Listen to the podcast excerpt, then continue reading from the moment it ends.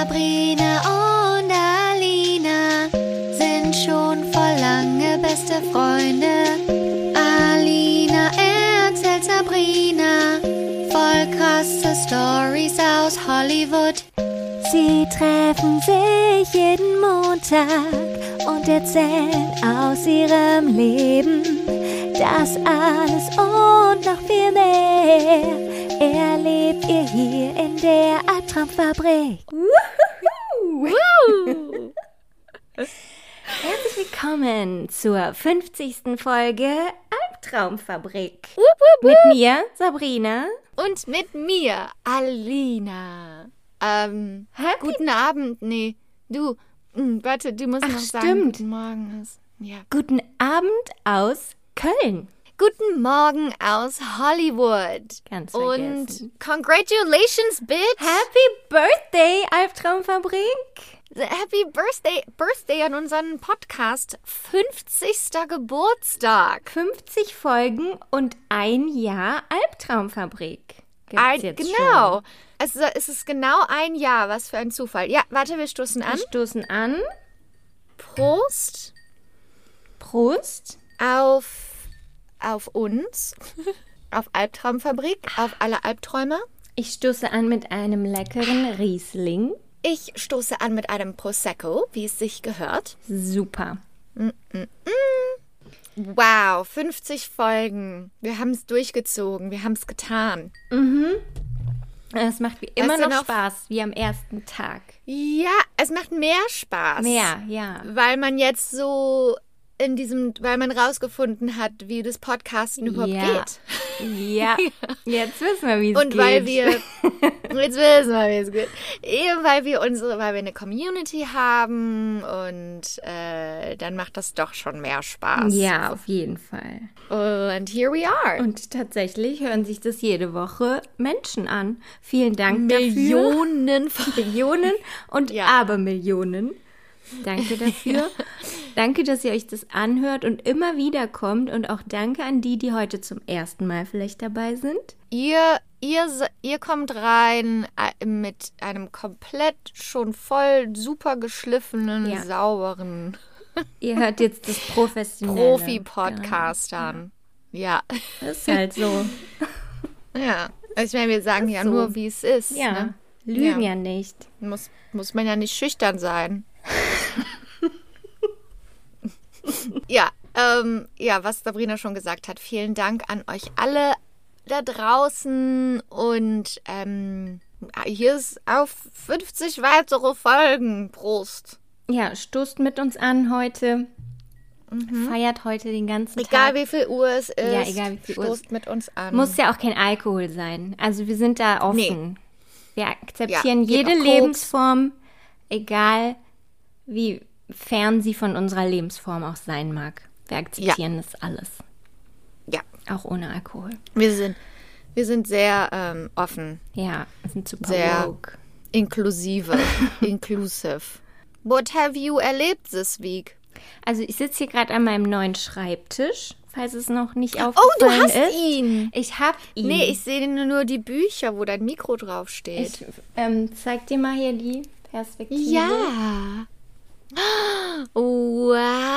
Wow. Ein richtiger Schreibtisch mit einem, eine Holzplatte, so Bir Birke. Nee, was ist das? Ich kenne mich nicht aus mit Holz. Das ist so helles, schönes Holz. Ja, so Eiche Birk, nee, Birke nicht, Eiche Buche, sowas. Eiche, Buche, Aber sehr, Eiche, Buche. sehr schön, sehr hochwertig. Sehr schön, ja. Hier ist auch so ein Und die- Kabelkanal, siehst du das? So richtig Ah, ja, super. Damit man keinen Kabelsalat auf dem Tisch hat. N- Nicht so wie früher. Mhm. Und silberne, matt silberne Beine. Ja, habe ich selber zusammengebaut. Boah, gut. Und, Und wo ähm, ist der Herr? Ja, genau. Der, sage ich mal, wo der Herr ist, weil ich habe ja Nachrichten bekommen, weil ich ja bei Ikea war. Ja. Und weil du uns ja jetzt den Nachhaltigkeitsstempel aufgedrückt hast, fanden das natürlich Leute Mhm. Ja. nicht okay. Oh. Danke dafür. ja. Also sehr Gerne. gut. sehr gut. Gerne, ich sehe auch gerne. meine Fehler ein. Und dann ähm, habe ich den jetzt tatsächlich im Möbeloutlet gerettet sozusagen. Weil, Yes. Genau, das ist ein, ein Einzelstück, das, ne, das quasi reduziert war, aber das hat, der hat hier zum Beispiel so eine kleine Katsche an der Seite und deshalb wurde der günstiger verkauft und es ist so, als würde man ein Tier aus dem Tierheim retten.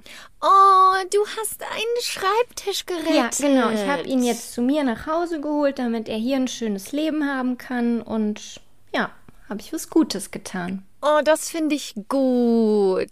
Ja. Ja, okay. Also, that's the way to buy furniture. Nicht von den großen Genau. F Firmen, besonders Ikea ist ja auch, das sind ja auch die reichsten, der, rei- das ist ja einer der reichsten Menschen der Welt. Ich gehe auch nächste Woche auf den Flohmarkt hier, um nach Möbel zu gucken, Möbeln zu Gut. gucken, Ja, für deine Für neue, meine neue Wohnung, Wohnung. ne? Die es noch nicht gibt. Ja. ja, aber hier gibt es einmal im Monat in Pasadena, glaube ich. Da ist so ein riesengroßer Flohmarkt, Rose Bowl heißt das. Und da gibt es, also das ist riesengroß und da gibt es hauptsächlich Möbel.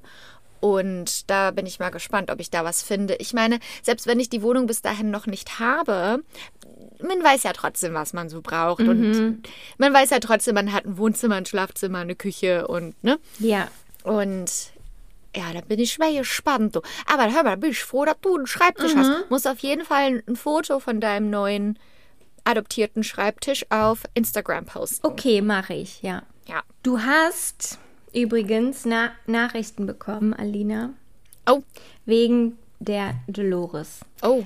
Da, du Warum? hast ja, du hast sie nicht gelesen, aber deshalb lese ich dir die jetzt mal vor, weil die Leute, die sind da involviert in die Sache. Okay. Okay.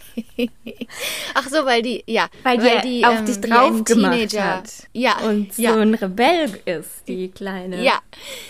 Da bin ich mal gespannt, was, äh, was die Leute so, Albträumer so zu sagen haben. Ja, genau. Also eine Albträumerin schreibt, Hallo, google mal Faileyway für deine Katze. Bei meiner hat es überhaupt nichts gebracht, aber bei meiner Freundin hat es wahre Wunder verbracht. Eine ihrer Katz, eine ihrer drei Katzen hat ständig unkontrolliert überall hingepinkelt, nachdem sie das Teil hatte, nichts mehr. Habe ich hier in meinen Steckdosen schon Hast drin. du schon? Kann ich dir direkt sagen. ja, ja toll. ich habe da mehrere von. Fail, danke. Ja.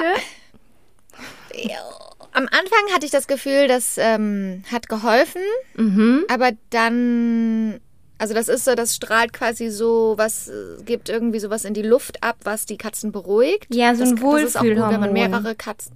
Ja, genau. Ja. Ist auch gut, wenn man mehrere Katzen haben, die sich nicht vertragen, aber ich hatte auch das Gefühl, dass die am Anfang beruhigter waren, aber dann hat die Dolores wieder gesagt, Mann, diese verkackte Scheiße hier, muss ich mit dem hier Mm, ja, mit in einem Idioten. Zimmer wohnen. Ja. Mhm. Der Mitch, der ist halt so, weißt du, der lebt sein Leben und der breitet sich aus und die Dolores, die will so ihren eigenen Bereich, ihren eigenen Bereich haben, aber den hat sie halt nicht. Ja, sie, sie haben halt unterschiedliche Persönlichkeiten.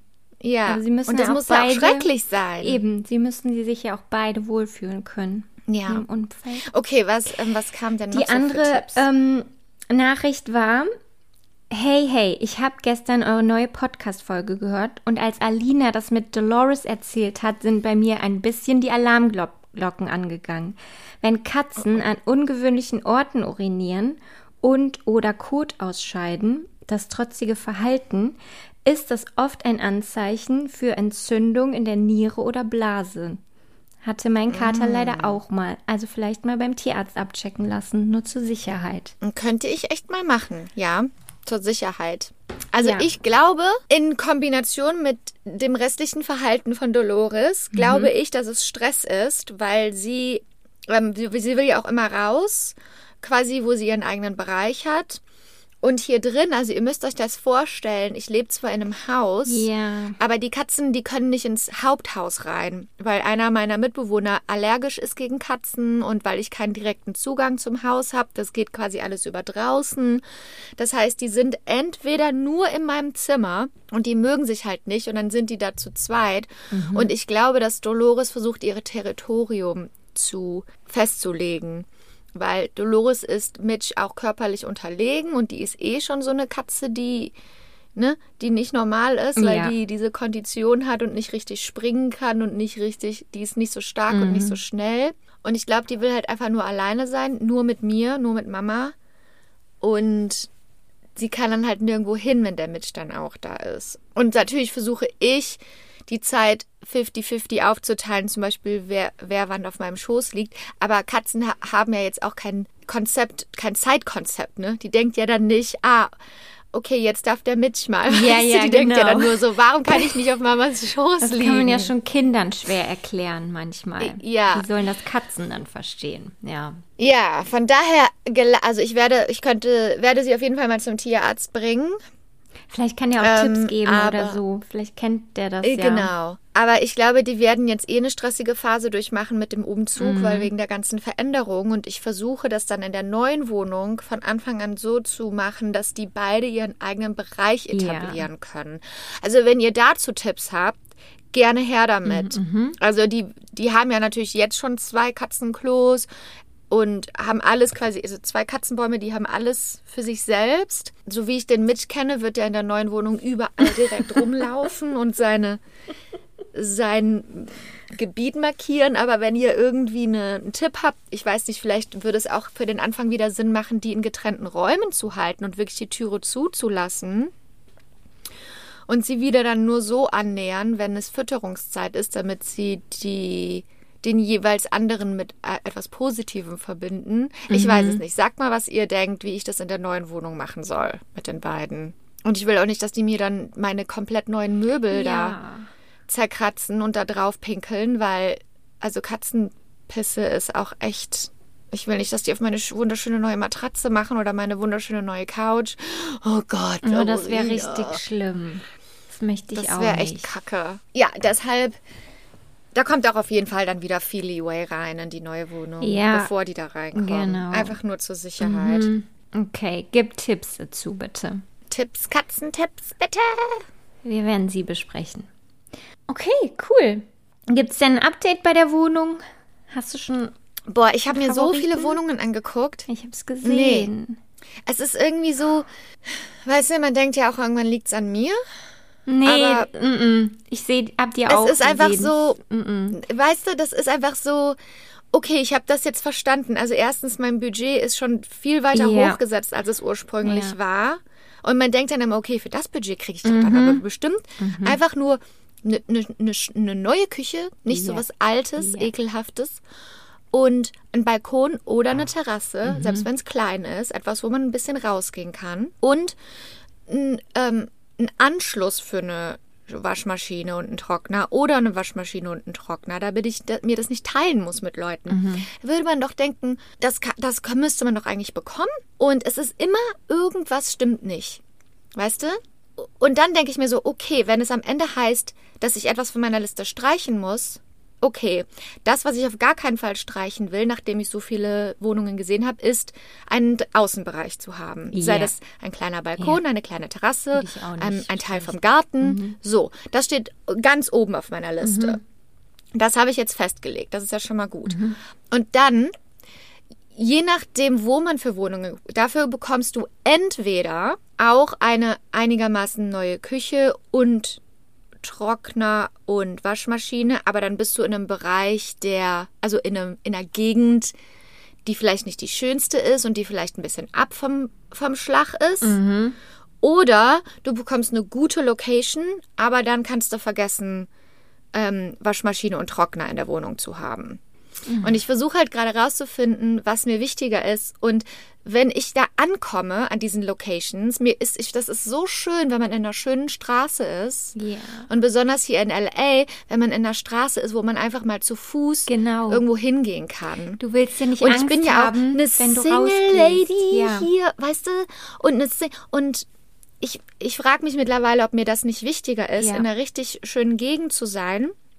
Und dann muss ich mir halt nochmal, aber wenn ich zum Beispiel in einem kleinen Haus wohne, nicht in so einem Mhm. Riesenhaus, sondern in einem Haus, wo vielleicht vier Einheiten sind und mir da die Waschmaschine und Trockner mit den Ja. Mhm. Leuten teile, da könnte ich dann vielleicht nochmal Abstriche machen, aber da wäre ich auch ständig draußen und könnte ständig zu einem Café gehen oder Ja. zum, ähm, zum Hiken oder so, weißt du? Ich bin ja viel draußen und ich glaube, mittlerweile hätte ich lieber eine Wohnung in einer schönen Gegend und könnte damit auf Waschmaschine, Trockner verzichten, anstatt irgendwo ab vom Schlag zu sein, weil Sabrina, jetzt, wo wir hoffentlich, hoffentlich, hoffentlich in die letzte Phase von Corona Ja. gehen, in der wirklich alles teilweise geschlossen ist und wo das Leben wieder langsam losgeht, Nee. könnte ich ja auch mein Sozialleben Leben wieder Hör mal, da beleben. gibst du Vollgas. Da wirst du Äh, und mal ein bisschen rausgehen. Ja, Ja, mal ein bisschen rausgehen und emotional stabile Männer kennenlernen. genau. Da wirst du Weißt du? mit allem rummachen, was da rumläuft, hör mal. Und es soll ja was Gescheites sein. Ja. Ja, und jetzt gibt Also. es nämlich eine Wohnung mitten in Franklin Village. Franklin Wirklich Village. Mit. Oh mein Gott. Nee, warte, die ist nicht, die ist in Los Feliz. Ah, okay, Die ist in Los ja. Mhm. Feliz, aber direkt neben Franklin Village. Franklin Village wäre auch süß. aber die ist in Los Feliz. Ähm, die ist in einer total süßen Straße. Da sind eigentlich alles nur so kleine Häuschen und von da aus kann man zur Hillhurst Mhm. gehen. Und das ist in Los Feliz und da gibt es so ganz viele kleine süße Cafés Ja. und Restaurants und halt so kleine Läden, Mhm. weißt du, so die von privaten Leuten sind und so ähm, viel Second-Hand-Läden Ja. und so. Und da kann man zu Fuß zum Griffith Park gehen, um dort zu wandern. Also schön. die Ja, Location. Perfekt. Ja, und die Wohnung, ja. Und die Wohnung, die hat, also die ist jetzt nicht super neu, aber die ist okay, die hat Mhm. auch eine gute Größe und die hat einen ganz großen ähm, Außenbereich, aber hat halt keinen Trockner und keine Mhm. Waschmaschine. Und ich versuche schon seit die Wohnung, weil ich jeden Tag direkt ins Internet gehe auf Mhm. Zillow und gucke. Und die war neu und ich habe direkt die Leute kontaktiert. Ich höre aber nichts zurück. Dann habe ich da angerufen in diesem Immobilienbüro, die das verwalten. Mhm. Da geht keiner dran. Dann habe ich da Nachricht hinterlassen. Dann bin ich da hingefahren gestern. Einfach mal vorbeigefahren. Mhm. Oh, es ist so schön da. Oh. Und aber ich, ich weiß nicht, wie ich die erreichen soll, weißt du? Weil bisher, ich hatte schon ein paar Mal, als ich eine super Wohnung gesehen habe und dann war die sofort weg, weißt du? Diese Wohnungen sind immer sofort weg. Und ich weiß einfach nicht, wie ich die Leute erreichen soll und was da los ist. Also drückt mir die Daumen. Ich drück dir voll die Daumen. Aber es war deine immer, Wohnung bist, nicht dabei. Ja, Das genau. war die noch und das ist nicht bisher. und, und das ist nämlich die andere Sache. Dann denke ich mir so, okay, wenn ich auf etwas verzichten muss, gut. Dann werde ich das wissen, wenn ich in die Wohnung reinkomme Ja. und mich dort wohlfühle. Sehe ich auch so. Und das ist noch nicht passiert. Ja. Ich muss einfach vertrauen. Trust the process. Ich, äh, die Wohnung, in der ich leben werde, die ist bereits da draußen und wir müssen uns gegenseitig finden. Wir müssen auf dem gleichen Energielevel sein und ich muss positiv bleiben. Du musst dich einmal noch Aber draußen hinstellen und dich erden und das Universum um Hilfe bitten. Und dann wird sie Ja, kommen, die Wohnung. Ich weiß es. das mache ich heute nach unserem Podcast. Ja. Aber weißt du, dann denkt man auch so, ach ja, das ist ja auch, es macht ja auch eigentlich Spaß, eine Wohnung zu suchen und ich bin ja auch dankbar, dass ich in einer Position bin, wo ich mir eine schöne Wohnung suchen kann und da, da, da, da, da. Und dann denkt man die ganze Zeit so, ja, ist alles cool, macht Spaß und ich bin so positiv. Und dann passiert eine Sache, die nicht so richtig klappt und dann ist man direkt total aggressiv. Kennst du das? klar. dieses gefakte Positive, um so die Stimmung zu halten. Und dann gestern musste ich, habe ich an einem Projekt gearbeitet und dann wollte ich einen Link in einem PDF-Format, also einen Hyperlink in einem PDF-Format Ja. erstellen. Das geht ja mit, Ad mit Adobe, ne? Und da zahle ich ja auch monatlich eine Subscription bei Adobe, um alle möglichen Sachen machen zu können äh, für die Arbeit. Und dann hat das immer wieder, wenn ich da drauf geklickt habe, gesagt, ähm, du musst dir den Free Trial runterladen. Ich so, nein, muss ich nicht. Ich habe hier eine Subscription. Und dann hat das mich zur Subscription geleitet. Und dann hat das gesagt, äh, die aktuelle Version ist runtergeladen. Und dann habe ich da wieder drauf geklickt und dann stand da wieder, du musst dich anmelden. Dann habe ich, ah, ich habe mich doch gerade angemeldet. Ja, äh, Dann ging es die ganze Zeit so weiter. Und dann habe ich Hast du geheult? Sabrina, du kannst dir nicht vorstellen, ich habe geheult. Ja, ich ich. wollte am liebsten, ich habe so auf meinen Laptop Ja, gehauen, genau. ich hätte den am liebsten Ja, zerbrochen macht und dann hätte ich am liebsten, also wirklich von der Wut, die ich in meinem Körper hatte, hätte ich mein komplettes Zimmer auseinandernehmen können, wie ein Rockstar in den 90ern Ja. im Hotel. Ich weiß genau, wie sich das anfühlt. Ich war so aggressiv Ja. und gleichzeitig beobachtet man sich ja auch selber und denkt so, hör mal, bist du Bist du bescheuert? dumm? Was stimmt nicht du- mit dir? Was machst du? Es geht doch, es ist ein Hyperlink, du wirst ja wohl... Ja, das wirst ja wohl noch hinkriegen. What the fuck? The fuck, bitch? Calm down, man. Kein It's all good. Drama. Ja, ich weiß. Und dann denkt man immer so, genau. ich darf auch deswegen nicht ausrasten. Mir geht's gut. Ich bin gesund. Ich habe ein Dach über dem Kopf. Ich habe genug Essen. So- Also es bringt ja nichts in dem Moment. du weißt. Ey, aber ich Oh. raste auch manchmal wegen so Sachen aus, ne? Wenn was nicht klappt. Die, gan- die ganze Woche bin ich schon so richtig, so richtig gereizt. Und dann, da muss ich unbedingt morgen mit meiner Therapeutin drüber sprechen, weil ich weiß auch nicht, ich meine einfach, keine Ahnung. Vielleicht ist es auch, guck mal, der ganze Prozess, es ist ja eine positive Veränderung, aber es ist immer noch Veränderung. Und vielleicht wird da irgendwas getriggert in einem, das einem einfach ein bisschen Angst bereitet oder Ja, klar. Da ist ne? normal. Und das Thema Geld, also ich bin, weißt Ja. du, das war so oft ein Thema für mich in meinem Leben, das mir Angst bereitet hat und, und keine Ahnung, es ist vielleicht, vielleicht ist da einfach so ein bisschen diese Unsicherheit, die einem unter, im Unterbewusstsein so, äh, die, die einen dann, ja, dann ist man einfach gereizt, ne, wenn man, ja, jede Art von wenn man Veränderung keinen, ist wenn man ja keinen wahren Grund Angst. hat dafür. Da ist ja auch immer Ja. ein bisschen Angst vor Veränderung. Auch wenn sie schön ist, aber trotzdem ist da unterbewusst immer so ein mulmiges Gefühl. Und Ja. das ist aber auch okay. Man sollte es trotzdem machen, aber die Angst zu haben. Es ist nicht das trotzdem Bauchgefühl, okay. es, es sitzt nicht, ja, genau. Es sitzt nicht so im, im Gut, wo man Mhm. die Gefahr spürt, sondern es sitzt in der Brust, wo die Angst sitzt. Ja. Ja. Aber man will, ich will dann, ich, ich will dann nicht so sein. Ich will dann so sein, I'm Ja, living ja, my ja. life and I Aber das sind ja auch nur so Stereotypen, die man aus Filmen und Da Serien machst kennt. du Aber, dir selber was vor. ja.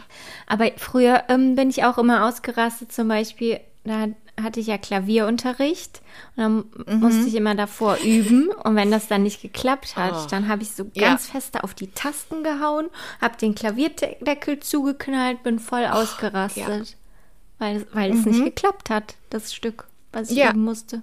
Unnormal, wirklich. Und dann, dann muss man, man muss ja einfach Geduld haben, ne? Muss. Ja, ja. Es geht nicht Muss- ohne muss Ruhe halt und Geduld, aber man 30 will mal wiederholen, bis es klappt. Mhm. Nee, aber ich war so Ja. ungeduldig. Ich habe es übrigens ohne Hyperlink abgeschickt, das Dokument. Ich habe es nicht hinbekommen. Und ich war dann so am Heulen und ich musste andere Arbeit weitermachen. Gott. dass ich dann dachte, ich könnte, ich kann mich jetzt also beruhigen und mich dann noch ungefähr eine Stunde darum kümmern. Mhm. Ich, es liegt ja offensichtlich daran, dass ich hier irgendwas, irgendwas, ein Puzzlestück sehe ich gerade nicht, Ja, weil ich jetzt auch klar. in dieser Rage bin. Aber ist es jetzt das wert, das Dokument perfekt mit Hyperlink abzuschicken? Mhm. Und davon daran noch 30 Minuten, 45 Minuten zu verschwenden. Aber die Zeit brauche ich eigentlich für das nächste Projekt, wo ich dran arbeiten muss, das auch eine Deadline hat. Deshalb habe ich es einfach abgeschickt und habe angefangen, an dem nächsten Projekt zu arbeiten. Aber genau so funktioniert das. Also man muss nicht heulen und sich aufregen, sondern du musst einfach die Ja. Entscheidung treffen, was mache ich jetzt mit Ja. dem Problem, was ich Ja. habe. Das ist eigentlich ganz einfach, aber ja, Eigentlich. wenn man Aber keine Emotionen hätte, dann wäre es einfach. Aber We can make our life harder, why not? wir sind fühlende Wesen und somit müssen wir auch Ja. das, die Konsequenzen daraus mitnehmen. Ja, aber irgendwann diese Woche muss ich mich mal mit Adobe auseinandersetzen, weil ich habe keine Lust, da jeden Monat 15 Dollar zu bezahlen, Nee. ohne dass ich die Sachen benutzen kann auf meinem brandneuen Computer. Ja. Do you know what I mean? I know what you mean. But I hate it. Es fühlt sich einfach wie eine Zeitverschwendung an. Warum können die Sachen nicht einfach funktionieren, Sabrina? Ja, sie würden vielleicht funktionieren, aber du machst was falsch. Vielleicht. Fuck. Weiß es nicht, aber könnte sein. Sabrina kommt rein mit der, mit der Wahrheitskeule. Also wenn jetzt Schlägt die mich einfach mit der Wahrheitskeule. Wenn jetzt die Optionen sind, entweder hat Adobe einen Fehler oder du machst es falsch, Ich würde hätte sagen, ich eine Tendenz. menschliches Versagen Ist- einem individuell- individuellen Menschen oder Ja. ach ja. Und dann, ich habe das ja, ich mache da ja ständig Hyperlinks in meine Dokumente rein, ne? Und dann auf einmal funktioniert das nicht. Naja, anyway. Vielleicht Aber habt ihr da draußen ja auch manchmal so Probleme mit Adobe, dann sagt mir bitte Bescheid. Ich wollte gerade sagen, vielleicht weiß ja jemand, ein Profi-Albträumer jetzt, wie das. Äh, ja, funktioniert. ich will dann einfach jemanden bezahlen, der dann mir einfach kurz sagt, hier, bla bla bla. So, weißt du, so Ja. dieses. Ach, ich, will mich, ich möchte, mir ist meine Zeit mehr wert, als mich damit zwei Stunden auseinanderzusetzen. da, aber das gleiche Empfinden für meine Zeit habe ich nicht, wenn ich manchmal zwei Stunden lang auf TikTok scrolle, wenn ich eigentlich Mhm. ja, was Wichtiges nee, machen das sollte. möchte ich selber ja. machen. Nee. äh, äh, ja. so ja. muss man Prioritäten, ne? Prioritäten. wir, ne? Ja. Okay, ähm, hast du sonst noch irgendwas Aufregendes erlebt diese Woche? Nein, überhaupt nicht. Okay. Sollen wir damit zum heutigen Thema kommen? Ja. Sabrina. Oh mein Gott. Zur Jubiläumsfolge brauchen wir natürlich auch einen Jubiläumsfall. Bitte. Wir müssen darüber reden. Ich glaube, das ist wahrscheinlich der größte Hollywood True Crime mysteriöse Cold Case Fall, den es überhaupt gibt. Yes. Die Black Dahlia. Yes. Ich hab's mir gewünscht. Ah, und dieser Fall ist einfach. Ah, wir, wir müssen einfach drüber reden. Es ist einfach so verrückt. Es, alles, alles an diesem Fall von den 40ern, als es angefangen hat, bis heute ist einfach nur bonkers, sagt man auf, äh, sagt man so. Einfach nur fucking verrückt und unglaublich. Und wenn das ein Film wäre, würde man denken, okay, Ja, Ähm, genau. alright, Wenn, calm down. wenn das sich in Hollywood jemand ausdenken würde, würde jeder sagen, nein, das geht nicht, das ist viel zu übertrieben. Das würde niemals in der Realität passieren. Mhm. Aber es ist so. Und sicherlich, also sicherlich kennt ihr entweder den Black Dahlia Fall oder etwas über den Black Dahlia Fall. Ihr habt aber auf jeden Fall schon mal Black Dahlia gehört, weil das bis heute verwendet wird für Bandnamen und Dokus und Bücher und Tattoo-Studios und also es ist überall in in unserer Popculture, weil es einfach steht für auch halt diese True Crime Obsession, die, die es natürlich einfach gibt. Ähm, okay, also tauchen wir mal ein. Es gibt viel zu besprechen. Und du, ich weiß ja, du hast auch selber dich mit dem Fall schon befasst und Podcasts gehört und so, deshalb können wir da mal über alles reden Ja. ich bin einfach nur fasziniert. Und jetzt wieder in diesen Fall einzutauchen für den Research, für den Fall, war einfach wieder so. Ich habe wieder allen von erzählt. Um mich herum habe wieder allen gesagt, du musst unbedingt diesen Podcast hören und du musst. Das ist einfach nur so verrückt. Das ist. Ich komme einfach gar nicht Genau, klar man drauf. kann das einfach nicht glauben und es ist auch so, also ich glaube, jede Triggerwarnung, die es gibt, müssen wir jetzt aussprechen, weil der Ja. Fall hat mit allem, mit jedem Verbrechen zu tun, das es gibt. Ja. Also Ja, also wenn ich habe auch ganz krasse Fakten rausgelassen teilweise, aber du kennst sie ja auch. Also wenn wir sie besprechen wollen, können wir es gerne machen. Die sind Mhm. Ja. ja auch wichtig für den Ja. Fall teilweise, aber es wird auf jeden Fall krass und ähm, ja, wenn ihr schwache Magen habt, dann ähm, dann, dann wird es jetzt Zeit, den Magen mal ein bisschen zu stärken. Tra- könnt ihn jetzt mal trainieren. Hier mal dran zu bleiben. ja, genau. Okay, also tauchen wir ein. Black Dahlia kennt man ja, den Fall Black Dahlia, aber viele kennen eigentlich nicht die gesamten Fakten äh, um den Mordfall Elizabeth Short. Sondern man kennt eigentlich nur so diesen Namen, der, den die Presse damals sich ausgesucht hat. Aber ähm, theoretisch ist es die Geschichte von Elizabeth Short.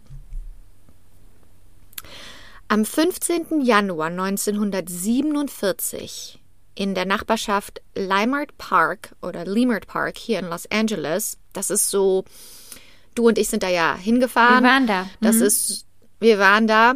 Das ist so südlich, also von Hollywood, äh, 10, 15 Minuten, so eine, ähm, eine Wohngegend, wo, wenn man dort heute ist, sind da überall eigentlich nur so Einfamilienhäuser, kleine. Also ist jetzt nicht so eine mega reiche Gegend, aber ist auch nicht arm. Also ist so mittelständige, kleine Nachbarschaft.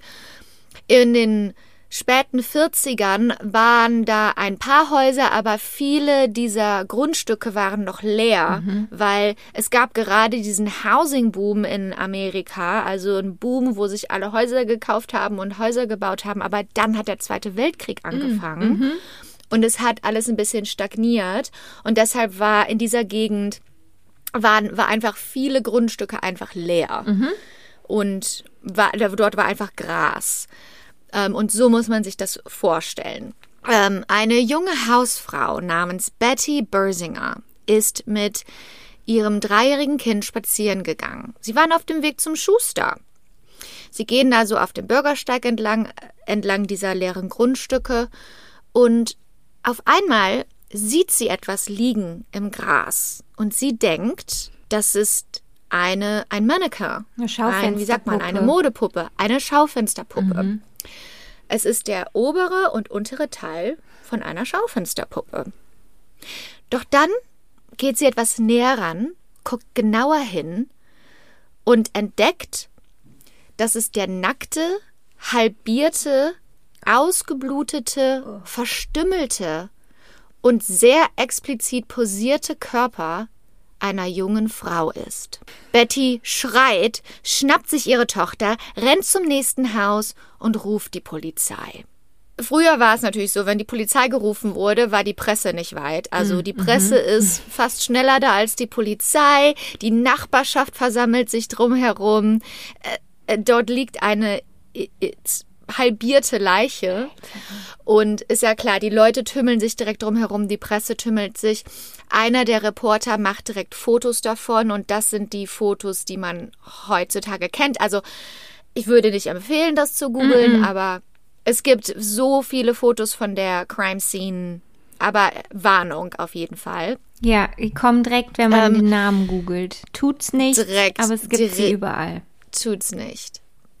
Ähm, als die Polizei ankommt, müssen sie erstmal alle da wegschicken und äh, müssen erstmal alles frei machen, damit sie sich überhaupt um den Fall kümmern können, damit sie überhaupt ihre Arbeit beginnen können.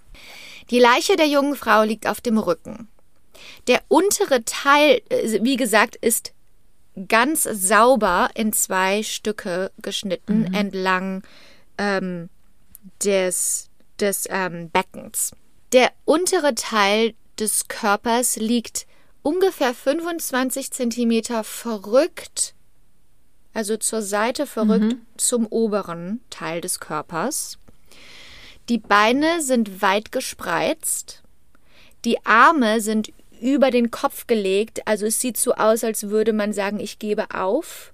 Also es ist sehr klar, dass die Leiche so ganz ähm, gewollt platziert wurde. Die Gedärme waren vom Körper entfernt und ordentlich unter den Po gelegt worden. Im Bauch wurden Fäkalien gefunden. Und wie gesagt, das komplette Blut war von dem Körper entfernt mhm. worden. Es war kein Tropfen Blut, aber an der, ähm, an wo die Leiche lag, war kein Tropfen Blut. Das heißt, man wusste sofort, Sie ist nicht dort ermordet mhm. worden, sondern sie ist dort platziert worden. Sie muss woanders getötet worden sein. Ja. Der Körper war außerdem komplett gereinigt worden. Es war nichts dort, es war keine Handtasche, keine Klamotten, nichts, was in irgendeiner Weise zu dieser jungen Frau gehörte. Es wurde eine Reifenspur gefunden sowie ein halber, leicht blutiger Fußabdruck in dieser Reifen, in dieser Reifenspur. Außerdem wurden leere Zementsäcke gefunden mhm. in der Nähe der Leiche, die ebenfalls wässrig blutige ähm, Spuren hatten. Man ging also davon aus, dass diese leeren 50 Pound Zementsäcke dafür benutzt wurden, die Leiche dort hinzutransportieren. Also dass die jeweiligen Körperteile auf die Zementsäcke gelegt wurden dorthin transportiert wurden, dorthin getragen wurden aus dem Auto und dann haben sie die Zementsäcke auch dort liegen lassen. Ja. Der Körper wird dann ins Leichenschauhaus transportiert. Hier wird bestimmt, dass es eine Es ist erstmal eine Jane Doe. Äh, wie gesagt, man weiß ja nicht sofort, wer das ist. Es war kein Personalausweis oder irgendwas zu finden.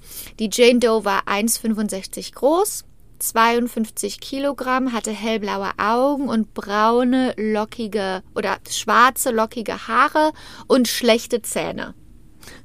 Okay. ähm, es wurden Fesselspuren an ihren Knöcheln, Handgelenken und am Hals entdeckt. Sie hatte außerdem oberflächliche Schnittwunden ähm, an der rechten Brust. Die rechte Brust war fast, äh, war, war, war aber auch fast komplett abgetrennt worden. Mhm. Sie hatte Schnittwunden an den Armen. Sie hatte Schnittwunden ähm, im Schambereich. Sie hatte Schnittwunden am Bein. Dort wurde ein komplettes Stück Haut aus ihrem Bein rausgeschnitten. Ja. Ähm, sie, die krassesten Schnittwunden, die man kennt von diesem Fall, waren aber in ihrem Gesicht. Ja. Ihre Lippen wurden komplett quasi von den Enden der Lippen jeweils bis zu den Ohren hoch aufgeschnitten. Wie beim Joker. Das Ges wie beim Joker, mhm. das sah so, so aus, als würde sie grinsen. Ja. Man konnte nicht genau feststellen, ob diese Schnittwunden vor oder nach dem Tod mhm. der Frau verursacht wurden. Sie hatte außerdem Schwellungen am Schädel. Man ist also davon ausgegangen, dass sie mehrmals stark geschlagen wurde. Mhm. Man glaubt, dass viele der Wunden posthum entstanden sind, aber anhand der Fesselspuren wusste man, dass sie tagelang gefoltert wurde. Die Todes offizielle Todesursache war Bluterguss und Schock. Äh, die Halbierung des Körpers war sehr sauber, präzise und wie eine medizinische Prozedur. Also das kann mhm. eigentlich nur jemand gemacht haben, man wusste das sofort, der chirurgische Fähigkeiten hat, weil es gibt nicht viele Orte am Körper, wo man einen Körper in zwei Hälften trennen kann, mhm. ohne durch mhm. Knochen zu schneiden. Ja.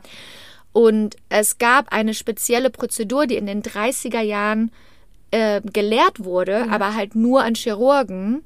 Und diese Prozedur, man ist davon ausgegangen, dass genau das mit dem Körper passiert ist, dass er ganz sauber dort durchgetrennt wurde, wo man nicht durch Knochen schneiden muss. Ein Profi am Werk. Man wusste also, äh, genau, man musste, man musste also, es muss jemand sein mit medizinischen Fähigkeiten, jemand, der wollte, dass der Körper so gefunden wird. Es wurde ganz gewollt so platziert und gepostet und jemand wollte, dass das alles so gefunden wird. Mhm. Dann nehmen sie die Fingerabdrücke und schicken diese Fingerabdrücke zum FBI. Und innerhalb von einem Tag findet das FBI raus, wer es war. Elizabeth Short, eine 22-jährige Frau. Ja. Wer war Elizabeth Short? Elizabeth Short wurde am 29. Juli 1924 in Boston, Massachusetts, als die dritte von fünf Töchtern geboren.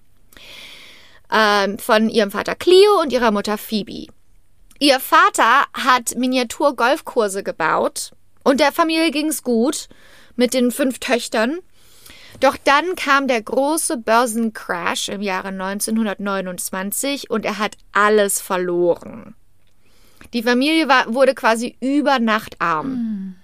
Ein Jahr später wird das Auto von Clio auf einer Brücke gefunden. Das Auto war verlassen und es war keine Spur von Clio zu finden. Um, ähm, und man konnte ihn nicht mehr wiederfinden. Man ist aber davon ausgegangen, dass er sich wegen, weil er das, das alles nicht verkraften konnte und dass er sich von der Brücke gestürzt hat. Da war Elizabeth gerade mal sechs Jahre mhm. alt. Das heißt, jetzt war die Mutter ganz alleine mit fünf Töchtern. Und um ihre Familie durchzubringen, hat sie einen Job als Buchhalterin angenommen. Elizabeth hatte schon immer schlimme Bronchitis und schwere Asthmaattacken, weswegen sie mit 15 eine Lungenoperation braucht. Ärzte sagen, dass ein milderes Klima besser für ihre Gesundheit wäre, weswegen ihre Mutter sie dann für die nächsten Jahre immer wieder über den Winter nach Florida schickt, nach Miami, um dort bei Freunden und bei Familie zu leben, weil es einfach besser für ihre Lungen ist. Okay, bist du bereit für den ersten Twist in der Geschichte? Mhm. Ja. Im Jahr 1942 bekommt die Mutter einen Brief. Einen Entschuldigungsbrief. What? Von wem? Von ihrem tot geglaubten Nicht Mann. dein Scheiß Ernst. Doch. Sag mal. Der war gar nicht tot. Er hat seinen Tod nur gefaked, weil er nach Kalifornien ziehen wollte. Ach ja, schön. Ja, ist schöneres Wetter. Tut mir leid, aber Weil musst du verstehen. Lass ich meine fünf äh, Töchter und meine Frau alleine, weil das ist mir zu viel jetzt. Ja, das ich war brauche mir einfach mal ein bisschen Auszeit. Geworden. Ja. Ich brauche auch mal Zeit für mich, hör mal. Dann Jahre später sagt er so, oh, sorry. Sorry, tut mir echt Ein leid. schlechtes Gewissen. Mhm. Wow, was für ein Ficker. Ähm, daraufhin zieht Elizabeth Short zu ihrem Vater nach Vallejo, das ist in Northern California. Sie ist mittlerweile 18. Das letzte Mal, als sie ihren Vater gesehen hatte, war, als sie sechs war. Wow. Boah.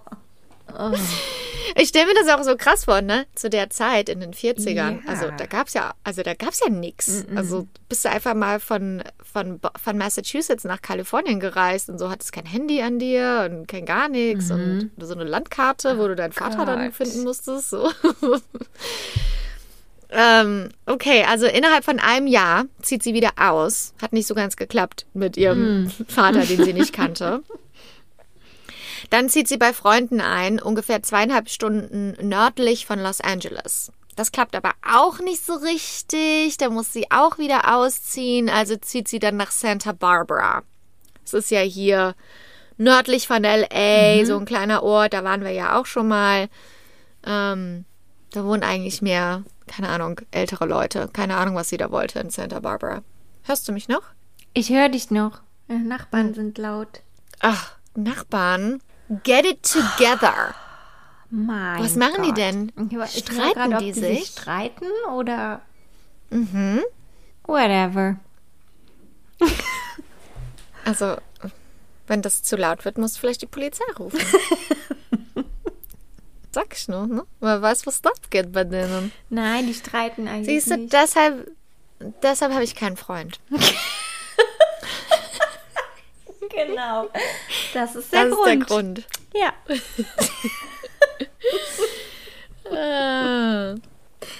Okay. Okay, weiter. Back to Elizabeth Short. Im Jahre 1943 wird sie verhaftet, Oh. weil sie beim Trinken erwischt wurde und noch minderjährig war mit 19. Böse. Mhm.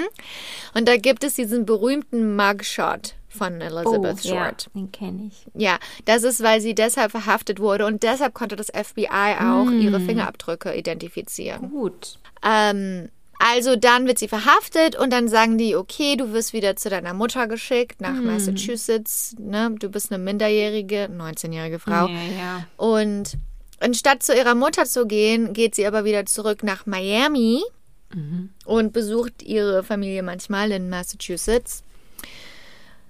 Dort in Miami lernt sie dann Major Matthew Michael Gordon Jr. kennen. Während äh, er ein ausgezeichneter Luftwaffenoffizier der Air Force. Und die beiden beginnen zu daten. Dann wird er allerdings eingezogen nach Indien während des Zweiten Weltkriegs.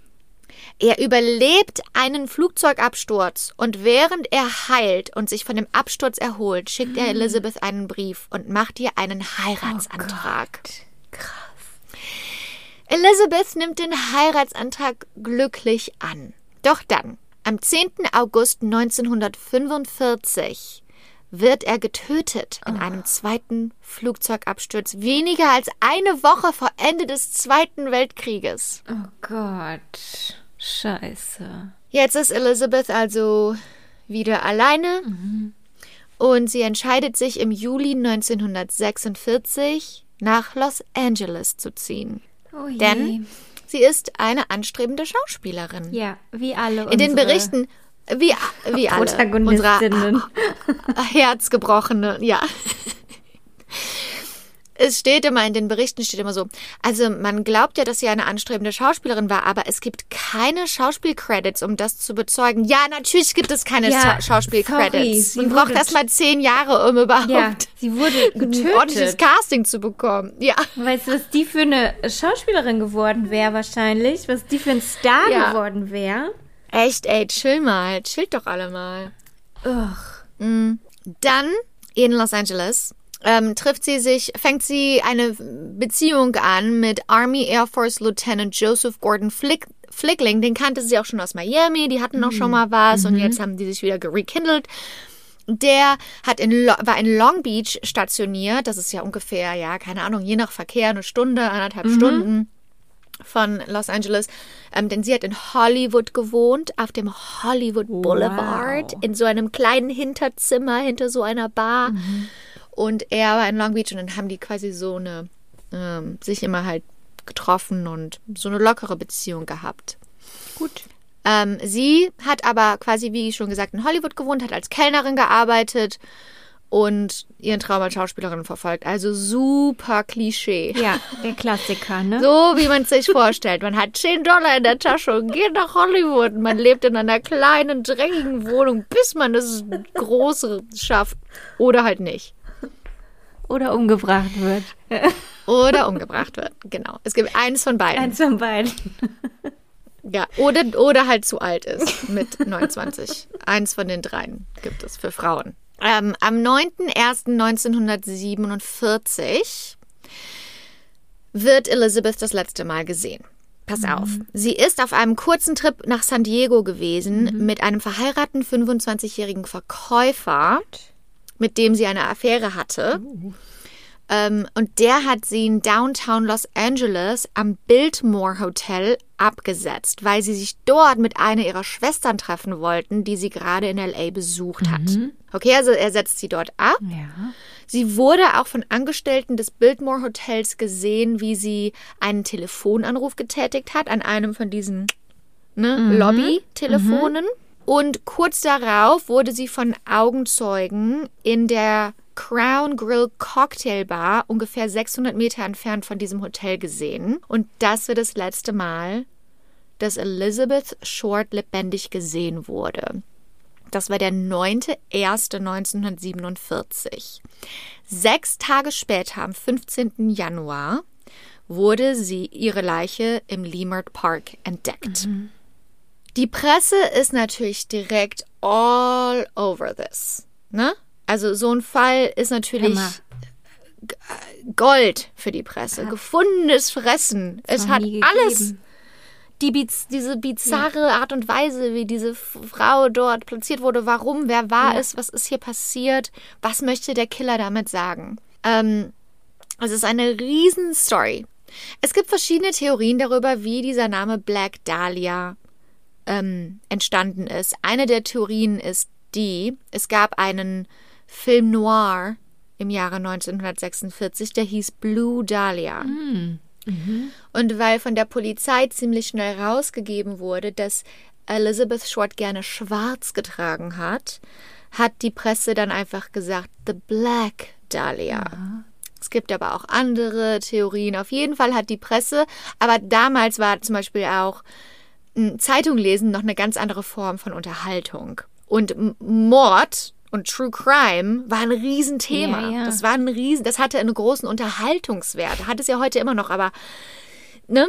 Und die Reporter wussten immer, dass wenn sie einen Mordfall haben oder einen Serienmörder, dann brauchen sie einen Nickna Nickname, weil das die besten Headlines macht. Ja, so, okay. auf jeden Fall musste ein Nickname her und jetzt war der Nickname die Black Dahlia.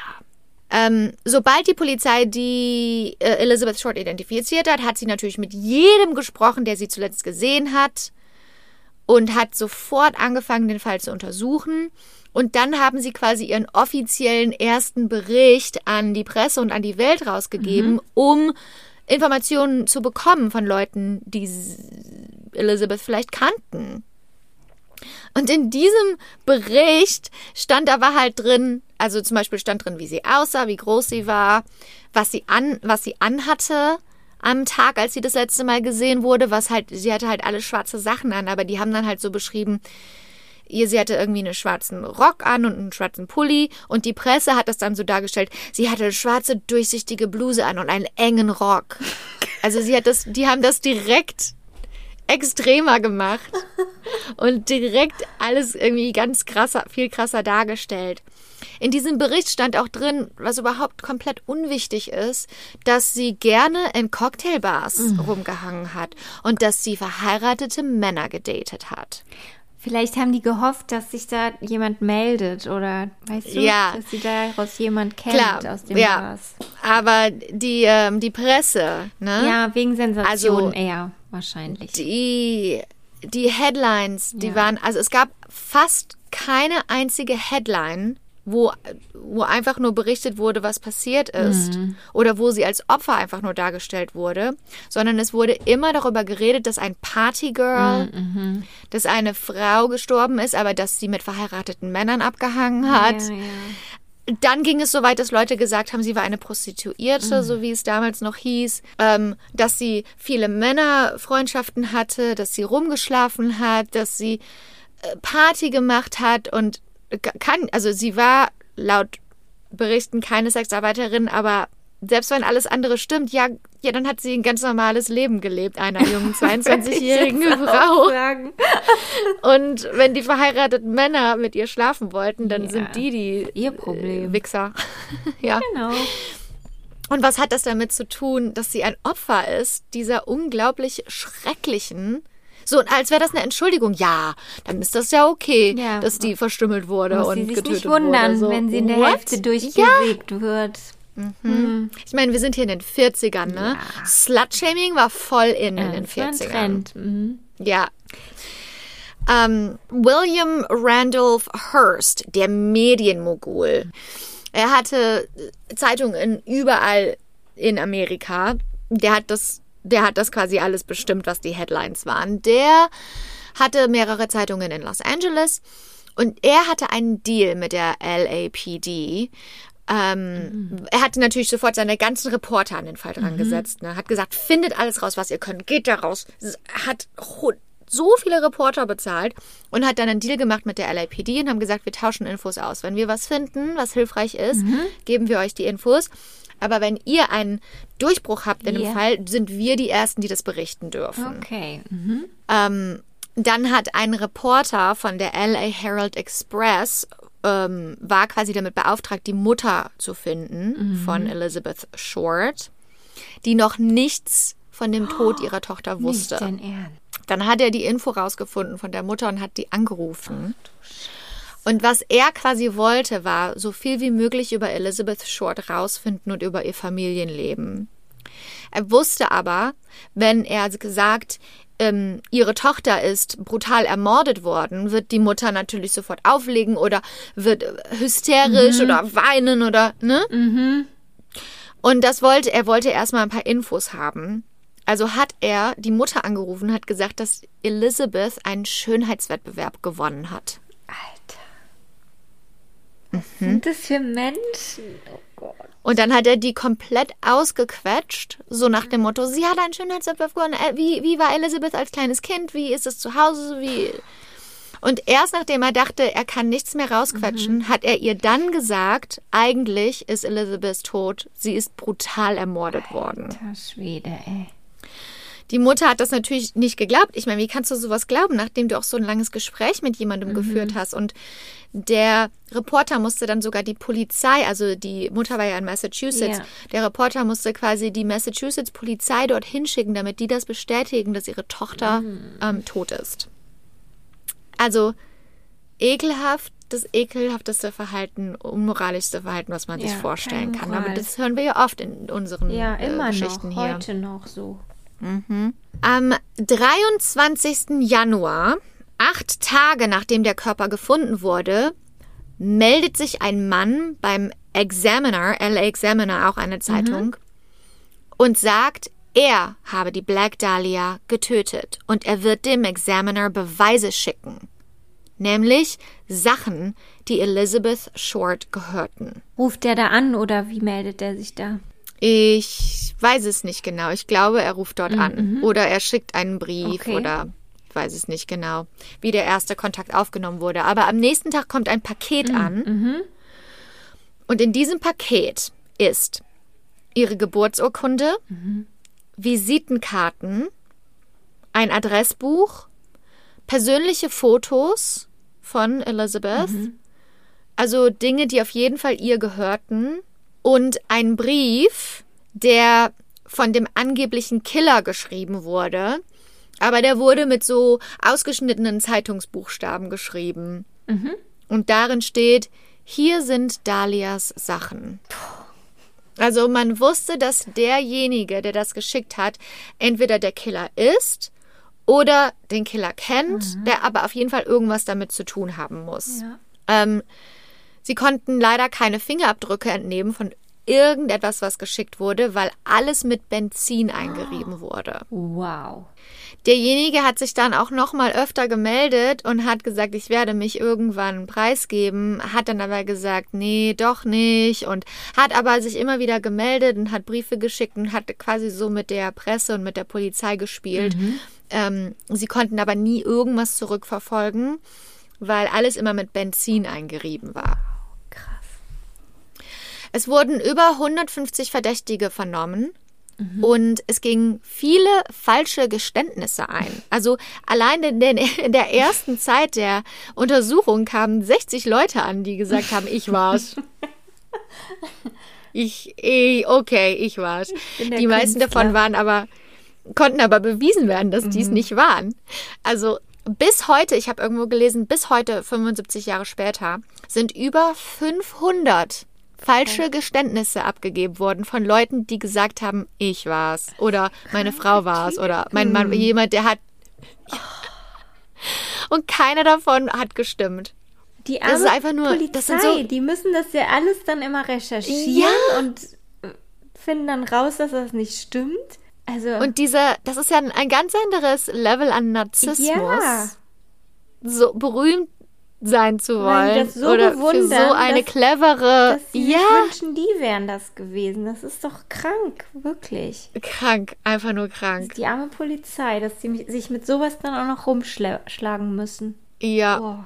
Es wurde aber also ein Teil, ein Teilgrund dafür auch ist, dass ein 10, eine 10.000 Dollar Belohnung ausstand für jegliche Tipps, die Okay. zu, zur Lösung des Falls. Haben die gesagt, okay, gehe ich ins Gefängnis, aber 10.000 10.000 Dollar in 40er Jahre Geld, das war ja noch mehr. Verstehen die, dass sie dann ins Gefängnis müssen?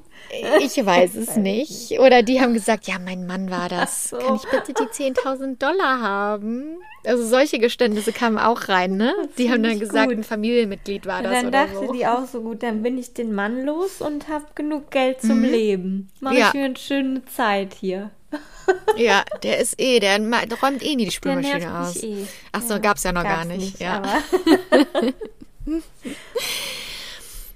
Ähm, es wurde untersucht, es wurden natürlich alle Leute untersucht, die Elizabeth zuletzt gesehen haben. Der, äh, der Freund, mit dem sie in San Diego war, wurde natürlich untersucht. Der wurde aber dann hatte auch ein Alibi und wurde auch wieder gehen las gelassen. Und irgendwann wussten sie nicht mehr weiter und es wurde ein Cold Case.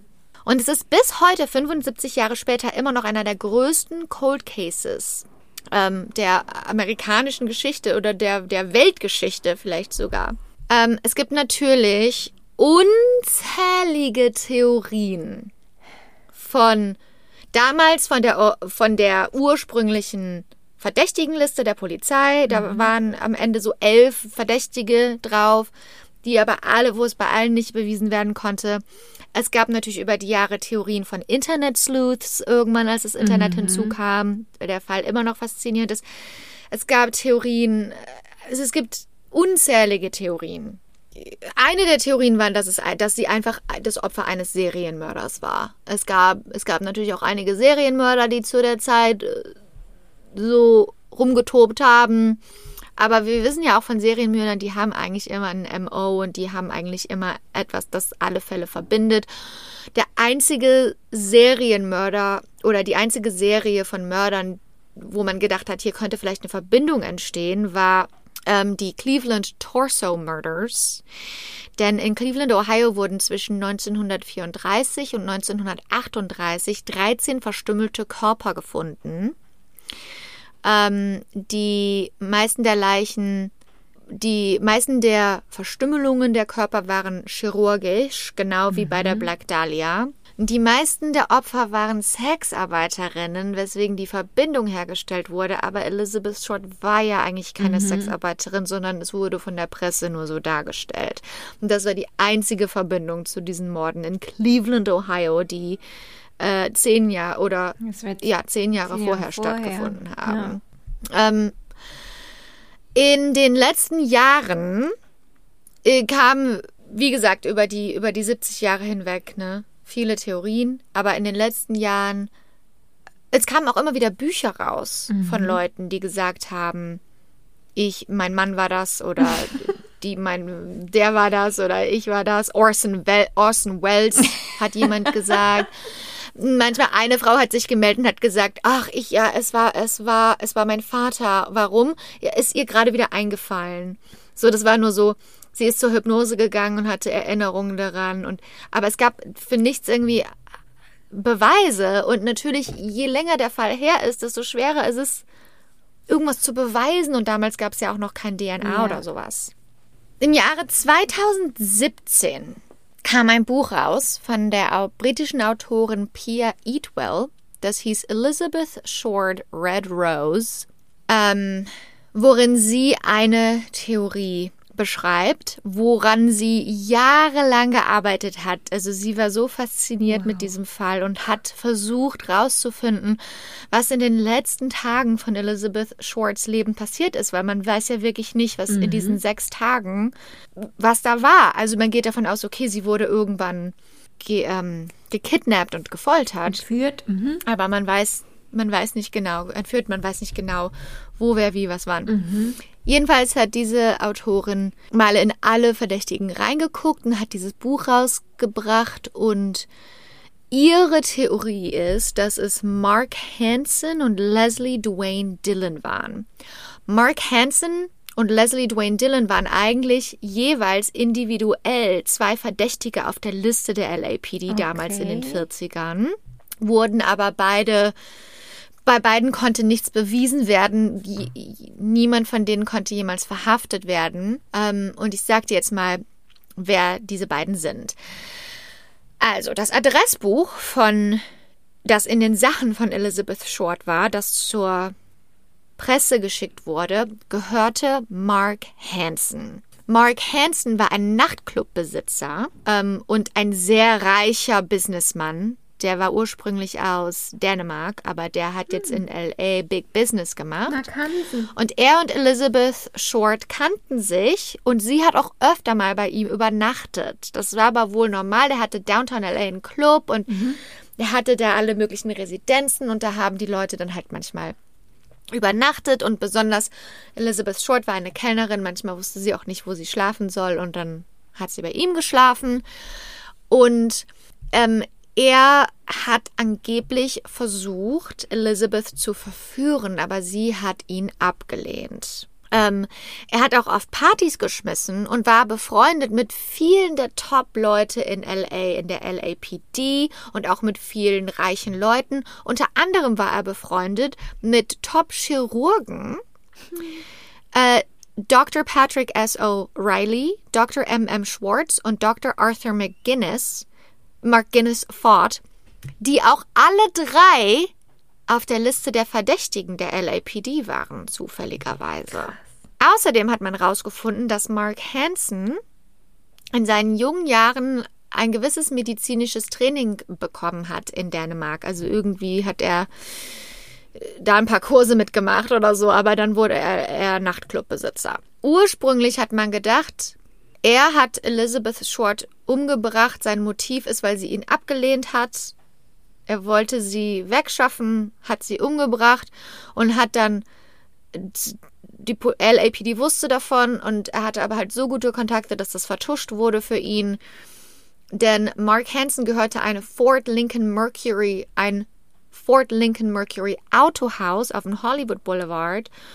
Und genau um die Zeit herum fuhren auf einmal die Top-Leute der LAPD mit brandneuen Fort Lincolns rum. Krass. Sehr verdächtig. Kommen wir zu Leslie Dillon. Ein 27-jähriger Hotelpage, angehender Schriftsteller und ehemaliger Assistent eines Leichenbestatters aus Florida. So, dieser Leslie hat dem Psychiater Dr. J. Paul de River, das war der Psychiater, der bei der LAPD gearbeitet hat und der den Fall der Black Dahlia untersucht hat. Dieser Leslie Dillon hat ihm einen Brief geschrieben aus Florida. Er war aber selber zur Zeit des Mordes in Los Angeles, aber war jetzt wieder in Florida und hat diesem Psychiater geschrieben, wollte einfach nur über den Fall wissen und hat gesagt, ich habe ein Interesse an dem Fall, weil ich ein Schriftsteller bin und ich interessiere mich für Sadismus und sexuelle Gewalt. Okay. Und er, er würde gerne ein Buch schreiben darüber. Über Sadismus und sexuelle Gewalt. Ach so, und außerdem glaubt er, dass sein Freund in LA für den Mord der Black Dahlia verantwortlich ist. Ein Mann namens Jeff Connors. Der Psychiater, die haben ja viele solche Sachen bekommen zu der Zeit, ne? Ja. Und der Psychiater schreibt dann mit dem immer hin und her und glaubt irgendwann, dass es diesen Jeff Connors gar nicht gibt, sondern dass es ein Pseudonym Ach ist, so. das Leslie Dillon sich ausgesucht hat, weil er derjenige war, der die Black Dahlia getötet hat. Weil er auch so sadistische Interessen hatte. Dann sagt der Psychiater, okay, komm, wir treffen uns mal. Du kommst nach L.A. Und hat Ja. er gesagt, nee, nach L.A. möchte ich nicht. Wir können uns gerne in Las Vegas treffen. Okay, also trifft sich dieser Psychiater zusammen mit einem Undercover-Cop, mit Leslie Dillon. Und sie schaffen es dann irgendwie, Leslie Dillon mit nach L.A. zu nehmen und sagen dann, okay, dann gehen wir jetzt mal diesen Jeffrey Connors aufsuchen, wenn der der Mörder ist. Wir glauben dir. Und dann sagt er, ja, der ist in San Francisco. Dann fahren die nach San Francisco, können diesen Jeffrey Connors aber nirgendwo finden. Gott, ist das absurd. Und dann, ich weiß, und dann gibt dieser Dylan Infos, gibt der Polizei quasi Infos über den Mord, den die Polizei noch gar nicht, die die Polizei noch gar nicht öffentlich gemacht haben. Also er wusste Dinge über den Mordfall, die die Öffentlichkeit noch nicht wusste. Und dann haben sie ihn verhaftet. Und haben gesagt, das muss er sein. Wieso weiß er diese ganzen Sachen? Okay. Woher weiß er das? Und dann hat, haben sie ihn immer so gefragt, wenn du der Mörder wärst, so was, oder die haben so gesagt, was glaubst du, was, was der, wo der Mörder die Elizabeth Short ermordet hat? Und hat er gesagt, ich glaube, er hat sie in einem Hotel ermordet. Lustig. Also nicht lustig, aber Und- krass. Ja, ja, ja. Und dann hat er, dann haben die gesagt, und dann hat er gesagt, dass er weiß, dass Elizabeth Short ein Rosentattoo hatte. Auf dem Bein. Aber der Teil auf ihrem Bein, der rausgeschnitten wurde vom Fleisch, war genau dieses Tattoo. Und dann haben sie gefragt, was glaubst du, was der Killer mit diesem Stück Fleisch von Elizabeth Short gemacht hat? Und hat er gesagt, ich glaube, er hat das die Toilette runtergespült. Gott. Nochmal so. Also total ist schon ominöse Sachen. explizit, ne? Also. Das ist schon sehr krass. Und dann hat die Polizei halt versucht, ein Geständnis aus ihm rauszukriegen. Und er hat aber nicht gestanden. Und dann hat der, also ich habe so einen Teil aus diesem, aus diesen Gesprächen gelesen, ein Transkript. Und dann hat der ähm, Polizist gesagt, du hast die Black Dahlia getötet. Und dann hat er gesagt, wissen Sie, das Problem damit ist, dass Sie sich bereits ausgesucht haben, was die Erzählweise ist, aber ich diese Erzählweise leider nicht bestätigen kann. Und dann hat der Polizist gesagt, wie redest du denn mit mir? Ich bin doch kein kleines Kind, ich bin ein Polizist. oh Gott. Scheiße. Dumm.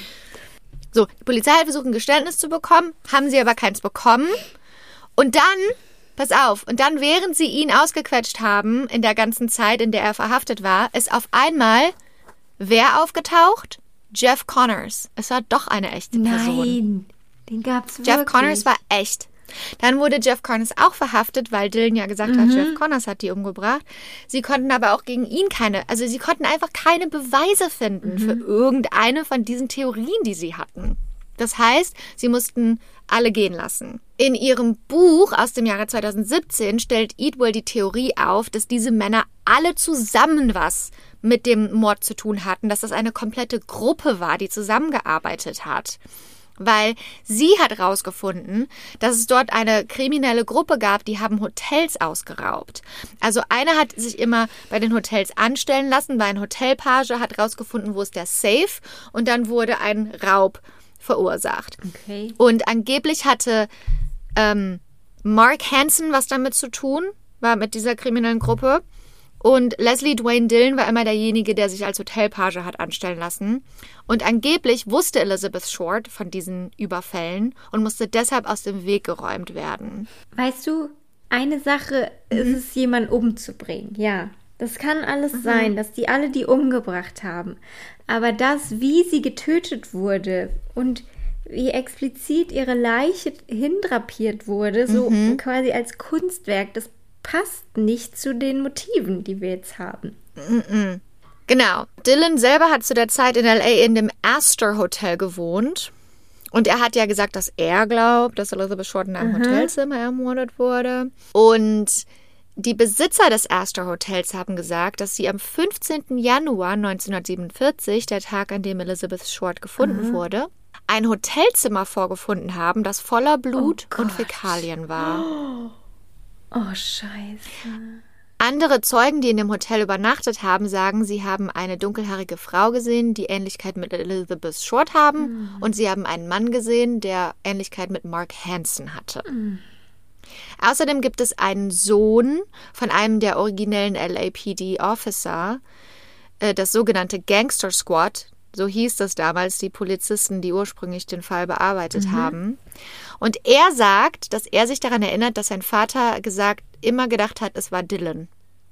Er konnte das nicht, also sie mussten die zwar freilassen, aber er hat immer gesagt, Dylan war's. Dylan hatte später in seinem Leben eine Tochter. Und wie hat er sie genannt? Nein, nicht Elizabeth. Elizabeth. Oh, scheiße. Es war die einzige andere Theorie, die auch in den letzten Jahren so ein bisschen Buzz bekommen hat, wo man denkt, okay, Ja. da würden die Puzzlestücke irgendwie zusammenpassen, aber äh, man wird natürlich nie rausfinden, was wirklich passiert ist, weil es zu spät ist. ich muss es wissen. Okay, aber damit kommen wir, Sabrina, damit kommen wir zu der einzigen Theorie, die mich eigentlich interessiert. Ich wollte auch eigentlich gar nicht über irgendeine andere Theorie reden. Aber wir müssen ja wenigstens ein bisschen journalistische Integrität Müssen hier mit reinbringen. bleiben. Bla bla bla. Aber let's talk about this. Let's talk about it. Bitte, bitte. Okay? Ja. Seid ihr bereit? Der hab Gänsehaut. Nummer eins Suspect, also heutzutage, Ja. Dr. George Hodel. Die ganze Geschichte der Hodel-Familie ist einfach nur sowas von unglaublich. Komm ich nicht drauf klar. Es ist einfach nur so krass. Also ich kann nur die, die Aufmerksamkeit auf die Hodel-Familie im Bezug auf die, den Black Dahlia-Case wurde in den letzten Jahren wieder zum Thema wegen des Podcasts Root of Evil, den wir jetzt beide nochmal angehört haben. Den habe ich damals schon gehört, als der rauskam. Und ich kann nur empfehlen, diesen Podcast anzuhören. Das ist einfach nur ein Meisterwerk. Es ist so gut recherchiert, es ist so gut geschrieben, es ist so gutes Storytelling, es ist so gut produziert, es ist einfach nur unglaublich. Und auf diesem Podcast beruhend gibt es auch die Serie I Am the Night von Patty Jenkins, die Regisseurin von Wonder Woman und Chris, mit Chris Pine, Ja. die auf diesem Podcast beruht und die Geschichte von Fauna Hodel erzählt, eine der, der Hodel Family Frauen. Anyways, okay, here we are. Das Jahr ist 1999. Der ehemalige LAPD-Mordkommissar Steve Hodel, okay, der sein Leben lang in der LAPD Morde investiert, investigiert. Was ist das Wort? Investigiert. investigiert hat. Man muss sich vorstellen, er hat während seiner Ausbildung bei der LAPD über den Black Dahlia-Fall gelernt. Als das war einfach nur Lernmaterial. Die haben die Fotos gesehen, die haben darüber geredet. Das ist der größte Cold Case der LAPD aus den 40er Jahren. Er hat äh, sein ganzes Leben lang als Mordkommissar verbracht und hat sogar war da sogar sehr erfolgreich und hat ein paar Serienmörder zur Strecke gebracht. Also wenn jemand über Mord Bescheid weiß und über Mörder, dann ist es Steve Hodel. Yes. Im Jahre 1999 ist er bereits in Rente. hat er sich zurückgezogen, ist in Rente. So, dann bekommt er einen Anruf, dass sein Vater George Hodel gestorben ist. Ja. Steve hatte kein gutes Verhältnis zu seinem Vater. Er hatte damals in den 40er Jahren mit seinem Vater in Los Angeles gewohnt, in einem Haus in Franklin Village. Deshalb musste ich eben lachen. Als Ja, du sagtest, aha. du hast eine Wohnung ja, in Franklin, Franklin Village. Village. Ich bin gestern an diesem Haus vorbeigefahren. Pass auf, dieses Haus heißt Franklin House.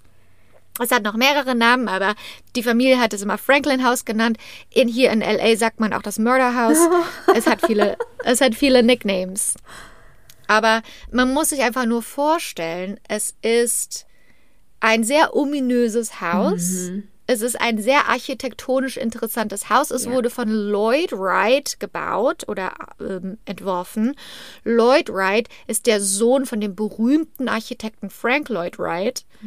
Und wir posten auf jeden Fall ein Foto und ich werde da auch, also ich bin morgen wieder in der Gegend, ich werde da mal dran vorbeifahren. Ich- ach, du hast- das Haus ist einfach nur.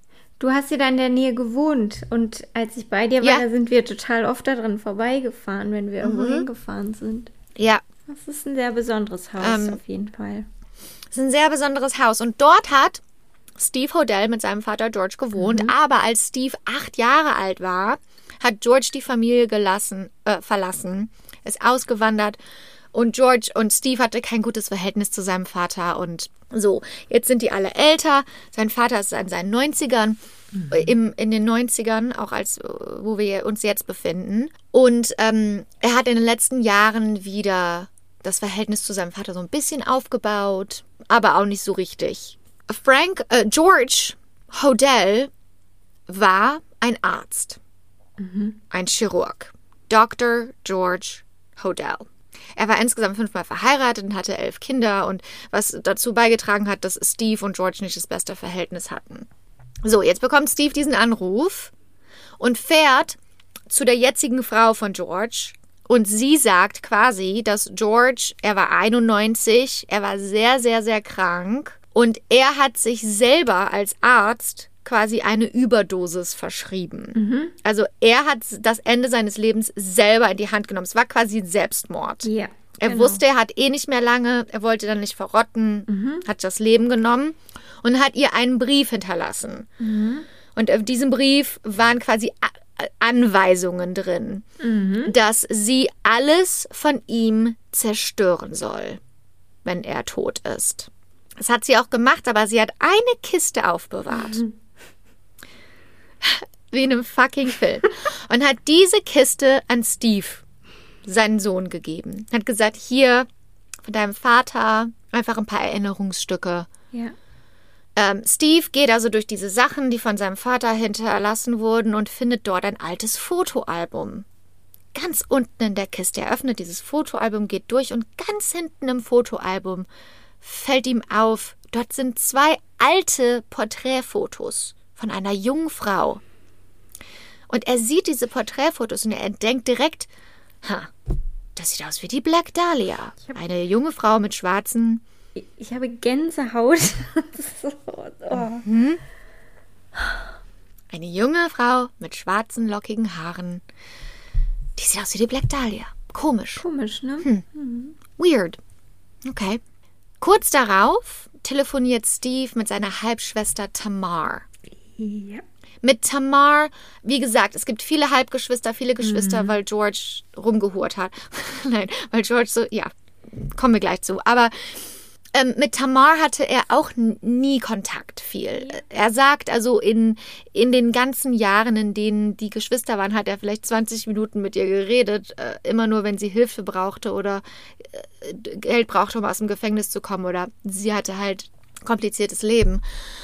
Und jetzt aber, da der Vater gestorben ist, haben die beiden wieder mehr miteinander telefoniert.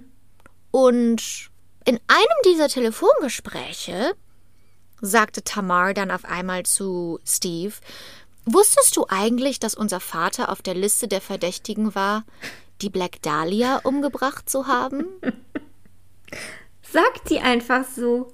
Nach, er aber so, wusstest du eigentlich? nach vielen Jahren, wo die gar keinen Kontakt Nach haben. so dann sagt die sowas Jahren. einfach. Zu ihrem Bruder, der ein Mordkommissar ist, Einfach war. Steve ist schockiert. Was? Das kann nicht sein. Das kann er nicht glauben.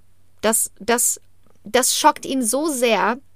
dass quasi sein Vater beschuldigt wurde, die Black Dahlia umgebracht zu haben, aber er wurde nie verhaftet, aber sein Name wurde auch nie richtig gereinigt. Also ne, es, es klebt irgendwie an all diesen Verdächtigen, weil der Fall nie gelöst wurde. Und dann sagt, und Steve als Mordkommissar, Ja. das zieht ihn aus seinem Ruhestand raus. Das ist es.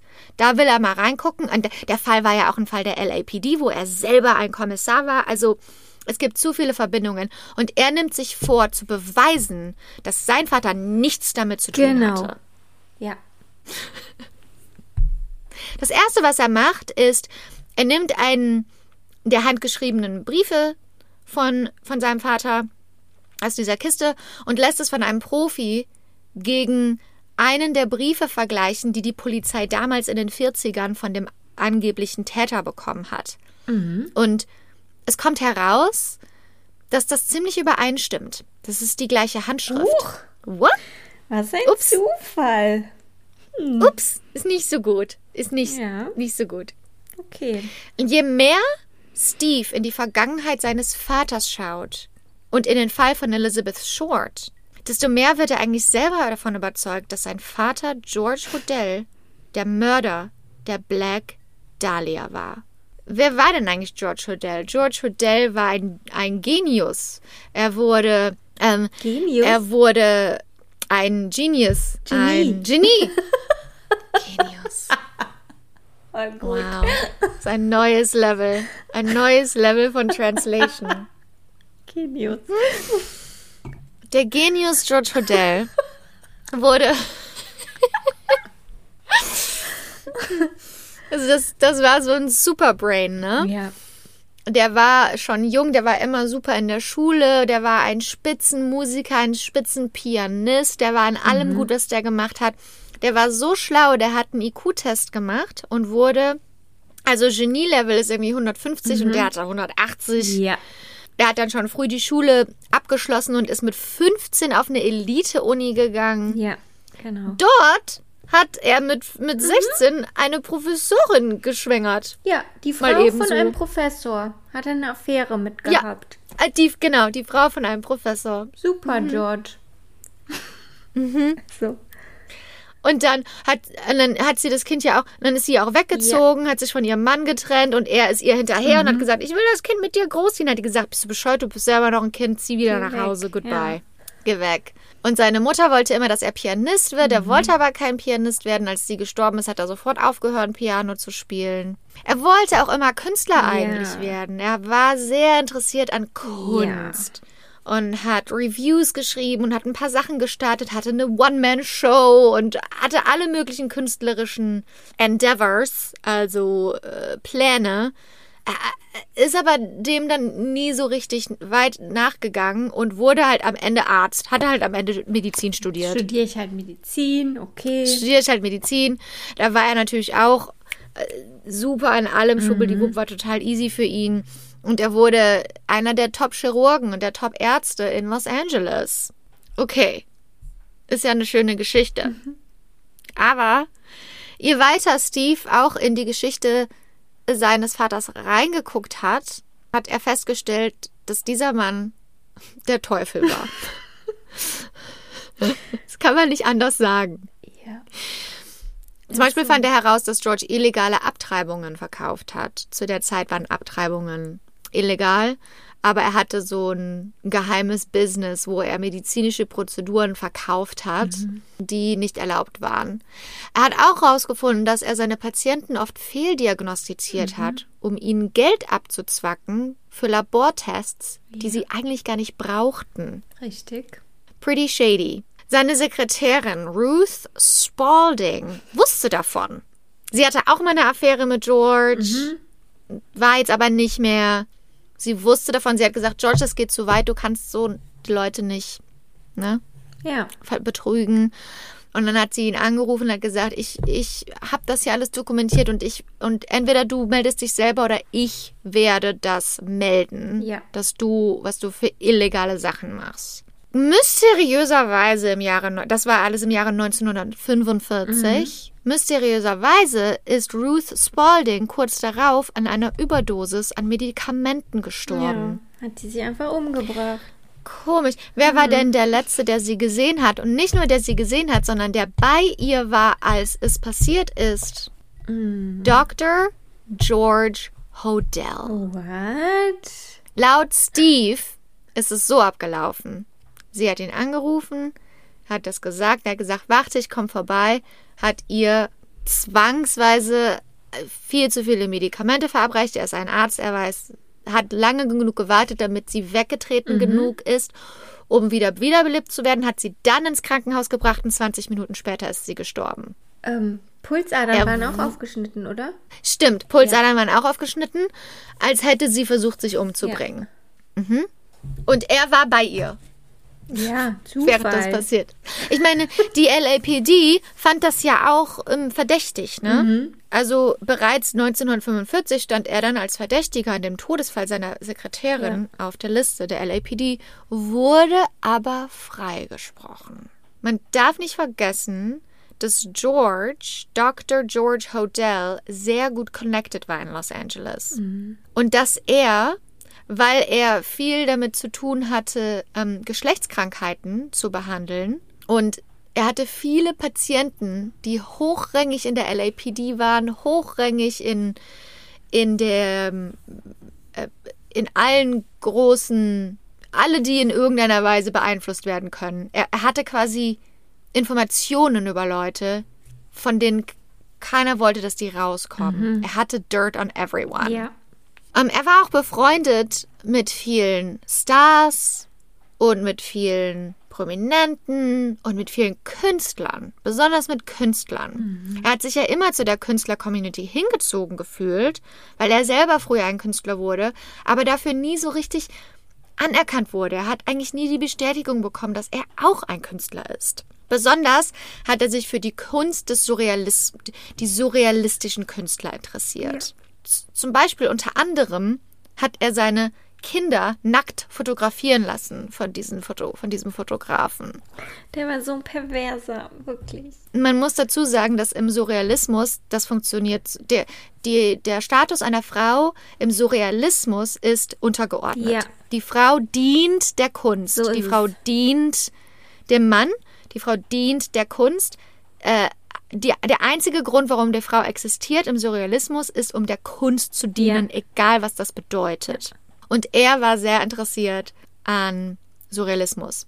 Er hat auch immer wilde Partys geschmissen in seinem Haus, obwohl also auch mit seinen Kindern dort. Er hat immer wilde Partys Ja. geschmissen, hatte diese Surrealismus-Künstler da, Sexpartys. Seine Frau, mh, seine, mhm, seine Frau war bisexuell. Die haben Orgien geschmissen, Orgien gehalten. Und als seine eigene Tochter Tamar, von der wir eben schon gehört haben, 14 Jahre alt war, hat er angefangen, seine Tochter mit zu diesen Sexpartys zu bringen. Er selber hat sie entjungfert, weil er gesagt hat, das ist ein Geschenk, Ja. was er für sie hat. Hat. Und es ist eine Ehre für sie. ja. Es war richtig abgefuckt, was in diesem Franklin-Haus abging.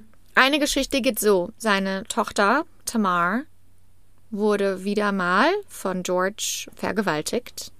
Und sie ist schwanger geworden. Ja. Und dann hat er gesagt, mit 14, dann hat er gesagt, okay, dann musst du weit wegziehen und dieses Kind alleine großziehen. Hat sie natürlich gesagt, ich möchte nicht wegziehen, ich möchte dieses Kind nicht, ich möchte nicht ein Kind von meinem Vater. Er fand das lustig, dass sie schwanger war, sagt sie, aus eigener Erzählung. Und er war natürlich gut vernetzt, weil er ja auch selber illegale ähm, Abtreibungen verkauft hat, kannte er auch andere Ärzte, die das gemacht haben. Dann hat er sie geschickt zu einem dieser Ärzte. Ähm, derjenige, der sie gefahren hat, der sie dorthin gefahren hat, hat sie zu der Abtreibung gefahren. Sie hat die Abtreibung bekommen ohne Betäubungsmittel. Sie hat geschrien, sie hat geschrien, bitte aufhören, aber es Ja. geht natürlich nicht inmitten einer Abtreibung. Nachdem sie fertig war, hat derjenige, der sie gefahren hat, nicht nach Hause gebracht, sondern hat sie zu ihm in die Wohnung gebracht, hat sie dort vergewaltigt und hat sie dann wieder zurück nach Hause gebracht. Als sie ihrem Vater erzählt hat, was passiert war, war er total sauer. Aber nicht wegen der Vergewaltigung, sondern weil die Vergewaltigung direkt nach einer Abtreibung stattgefunden hat und sie jetzt vielleicht eine Entzündung bekommen könnte und dann muss er sich wieder drum kümmern. Okay?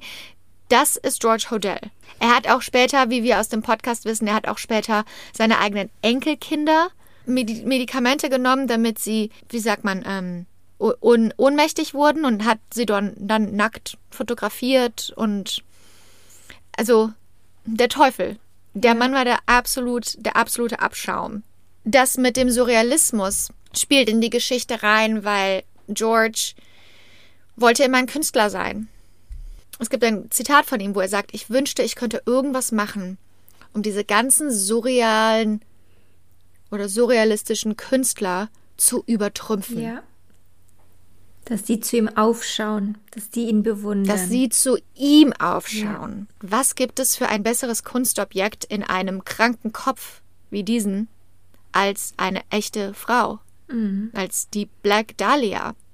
Also hat Steve immer mehr geglaubt, dass sein eigener Vater, George Hodel, was mit der Black Dahlia zu tun hatte. Es wurde, er hat natürlich auch herausgefunden, dass die, dass Elizabeth Short direkt was mit George Hodel zu tun hatte, dass es da eine Verbindung gab. Mhm. Das hat er natürlich, das sind so Basics, die er natürlich ja. auch rausgefunden hat. Ähm, und er hat dann natürlich auch noch mehr mit Tamar gesprochen. Und dabei hat er dann auch herausgefunden, dass als das damals passiert ist mit Tamar, als sie schwanger wurde und dann die Abtreibung hatte, vergewaltigt wurde und so weiter, Danach hat äh, Tamar mit ihrer Mutter gesprochen. Ne? Und die Mutter hat gesagt, du musst fliehen, du musst hier weg. Wenn du hier bleibst, weiß ich nicht, was dir passiert, weil dein Vater ist zu allem fähig. Das äh, alles ist übrigens im Jahre 1949 passiert, also Ach, nach dem Mord der Black Dahlia. Aber Steve findet das alles gerade heraus, dass das passiert ist. Und dann ist Tamar auch geflohen und wurde dann aber gefunden, wurde zur Polizei gebracht und hat der Polizei alles erzählt. Hat der Polizei gesagt, mein Vater vergewaltigt mich, ich war schwanger, ich habe eine illegale Abtreibung bekommen, bla bla bla bla bla. Und dann wurde George Hodel wieder angeklagt. Also 45 wurde er wegen des Mordes seiner Sekretärin angeklagt und jetzt wurde er wegen Inzest angeklagt. Aber die haben das dann so dargestellt, als wäre Tamar total crazy und ein Teenager, der total rebellisch ist und ihre eigene Mutter, mhm. ihre eigene Mutter hat im Gericht gegen ihre Tochter ausgesagt, obwohl sie ihr vorher gesagt hat, die soll fliehen, weil sie nicht weiß, was ihr sonst passiert. Sie hat gesagt, sie ist eine pathologische Lügnerin. Die hat, ja. Und es wurde gesagt, es gab keine Abtreibung, es wurden falsche Zeugenaussagen, es, auf jeden Fall wurde George wieder freigesprochen. Mhm. Und dann hat Tamar, hat Steve rausgefunden, dass Tamar damals der LAPD gesagt hat, mein Vater hat die Black Dahlia getötet. Ja, die musste dann in so eine Klinik, ne, in so eine psychiatrische mhm. Einrichtung. Ja, genau. Und dann kam, genau, und vor Gericht hat sie gesagt, dass ihr Vater der Mörder von der Black Dahlia ist. Und dann kamen nämlich Polizisten in diese Einrichtung und haben sie befragt darüber. Und so ist äh, George genau, nämlich stimmt. auf die Verdächtigenliste gekommen. Und dann hat sie gesagt, er hat, die, hat sie gesagt, er hat die Black Dahlia getötet, er wird mich auch töten. Ja. Und dann haben, haben die natürlich aber das so gedreht, dass sie verrückt ist und crazy ist und dass dann nichts dran ist. Und deshalb wurde George auf jeden Fall erstmal freigesprochen. Aber weil sie das gesagt hat, wie du schon gesagt hast, war die LAPD dann an, an ihm dran. Aber bisher, also wenn wir wieder jetzt in die, 90, in die 90er Jahre zu Steve, beziehungsweise 2000 gehen zu Steve, mhm. ist das alles, was er herausgefunden hat, was er vorher nicht jetzt, über seinen Vater genau, wusste. Das wusste er nicht. Bis in die er 90er. Wusste, überleg mal. Überleg, überleg mal. mal. Er war an der Quelle. Er hätte den Fall mhm. nehmen können und dann nochmal mhm. ähm, investigieren können.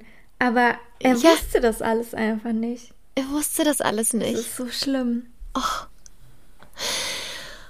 So, und dann schreibt Steve, so, wir sind jetzt wieder in den äh, Early 2000s. Ja. Steve schreibt also, also Steve, der eigentlich beweisen wollte, dass sein Vater nichts damit zu tun hatte, nachdem er das alles lernt, was wir gerade auch gelernt ja. haben über das Leben von George, oh. glaubt, ist er hundertprozentig davon überzeugt, dass George verantwortlich ist für den Tod von Elizabeth Short, ja. für den Mord an Elizabeth Short.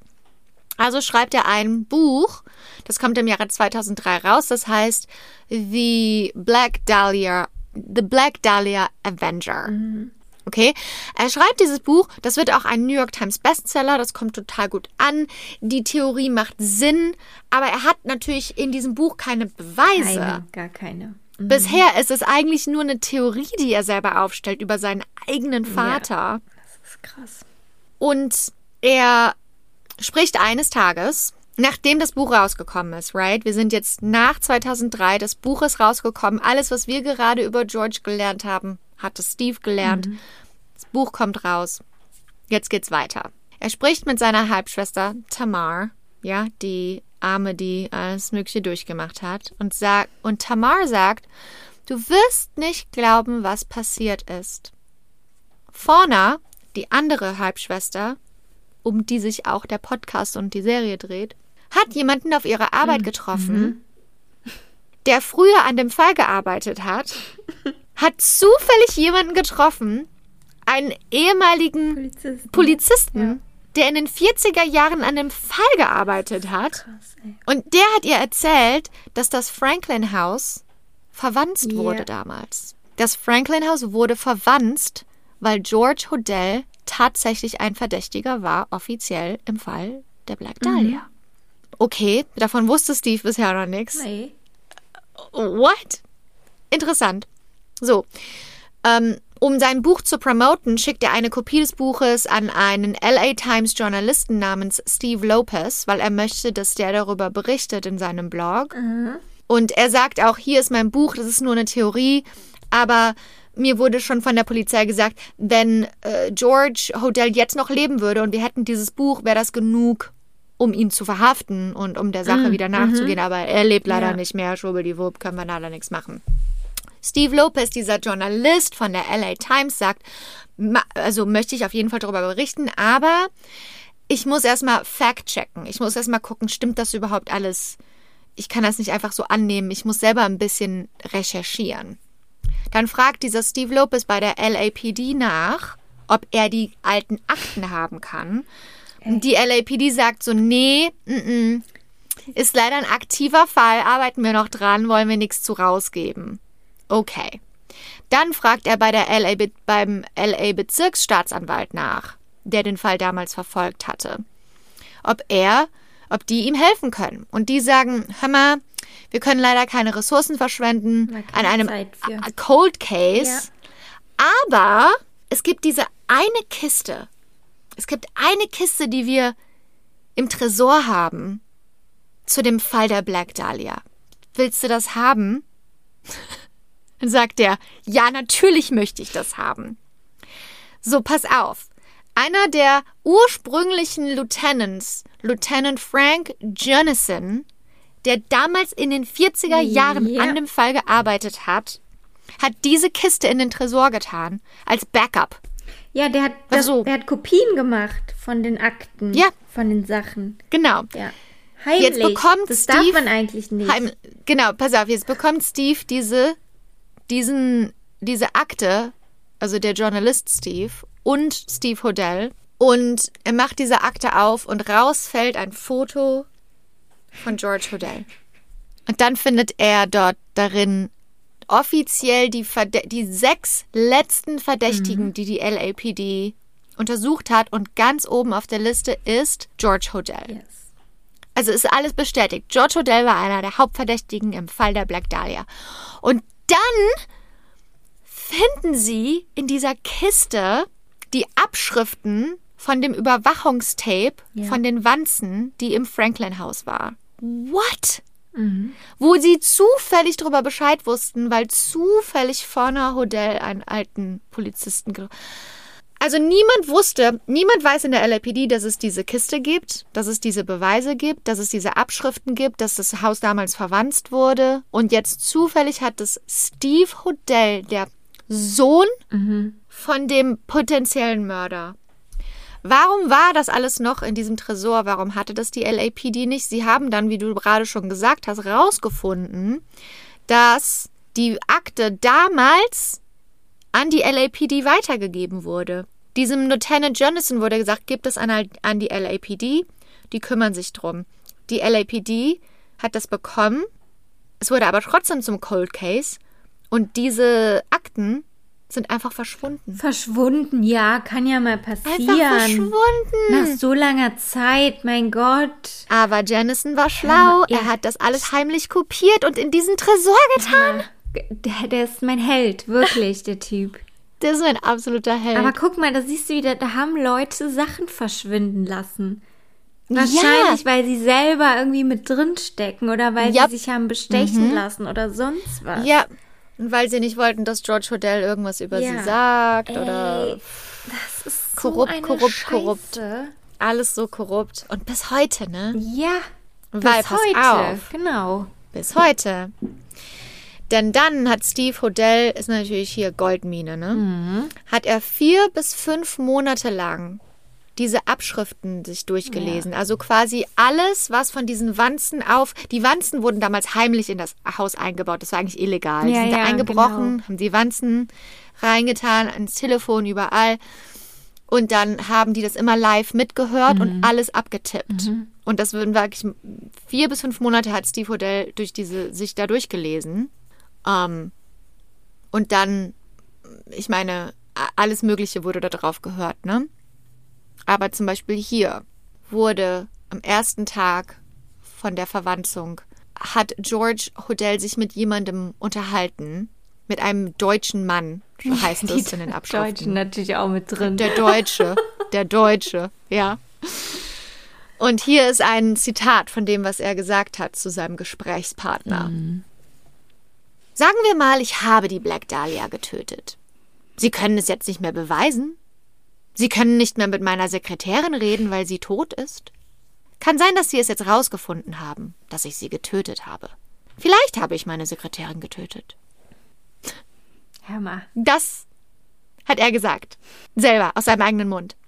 Er hat auch darüber gesprochen, ähm, wie er Leute im, in der Staatsanwaltschaft und in der Polizei hat versetzen lassen, wie Leute ihre Position verloren haben, dass er offizielle Leute, die an dem Fall gearbeitet haben, bestochen hat.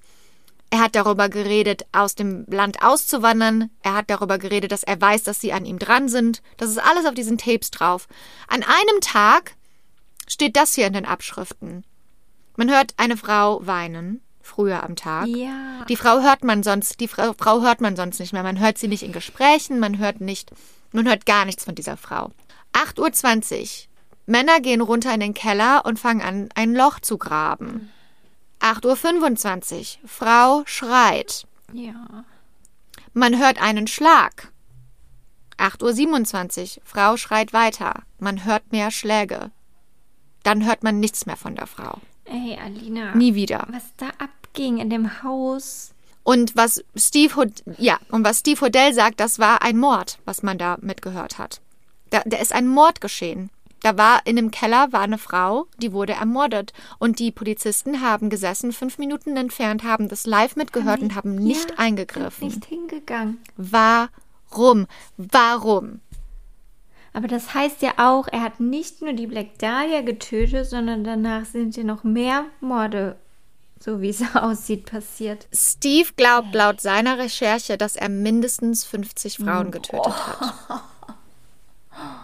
Steve findet, so, pass auf. Dann, ne, kurz darauf, jetzt sind wir im Jahre 1950, flieht George Hodel na, in die Philippinen, auf die Philippinen Ja. und bleibt dort für die nächsten 40 Jahre. Ja. Der geht einfach. Also- dann ist das Problem weg. Der hat, der hat seine Familie hinterhergelassen. Und da war ja Steve gerade acht, ne? Ja. George Hodel geht.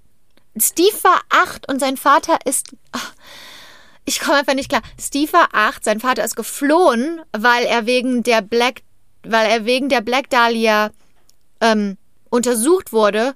Und jetzt schreibt Steve ein Buch darüber, dass, dass ein, sein Vater die Black Dahlia umgebracht hat. Und er hat ja das alles, diese ganzen Beweise hier, hat er gefunden, nachdem er sein Buch rausgebracht hat. Und dann hat er ja an einem zweiten Buch gearbeitet. Ja, genau. Ähm, er hat nämlich noch mehr gefunden, noch mehr Beweise, nicht nur diese Tonbänder. Er hat dann rausgefunden, dass weil Lloyd Wright und Fla- Frank Lloyd Wright, die waren ja sehr bekannte Architekten und es gab alle möglichen ähm, archivierten Dokumente über die Projekte, an denen die Architekten gearbeitet haben im UCLA Archiv, Archiv für Studenten ähm, an der Uni. Dann ist er da mal runtergefahren, hat gesagt, guck ich mal, ob ich das finde. Mhm. Findet er eine Akte, auf der steht Hodel. Darin findet er alle möglichen Informationen über das Franklin House. Also alle möglichen Dokumente. Unter anderem findet er Rechnungen Ja. Ja.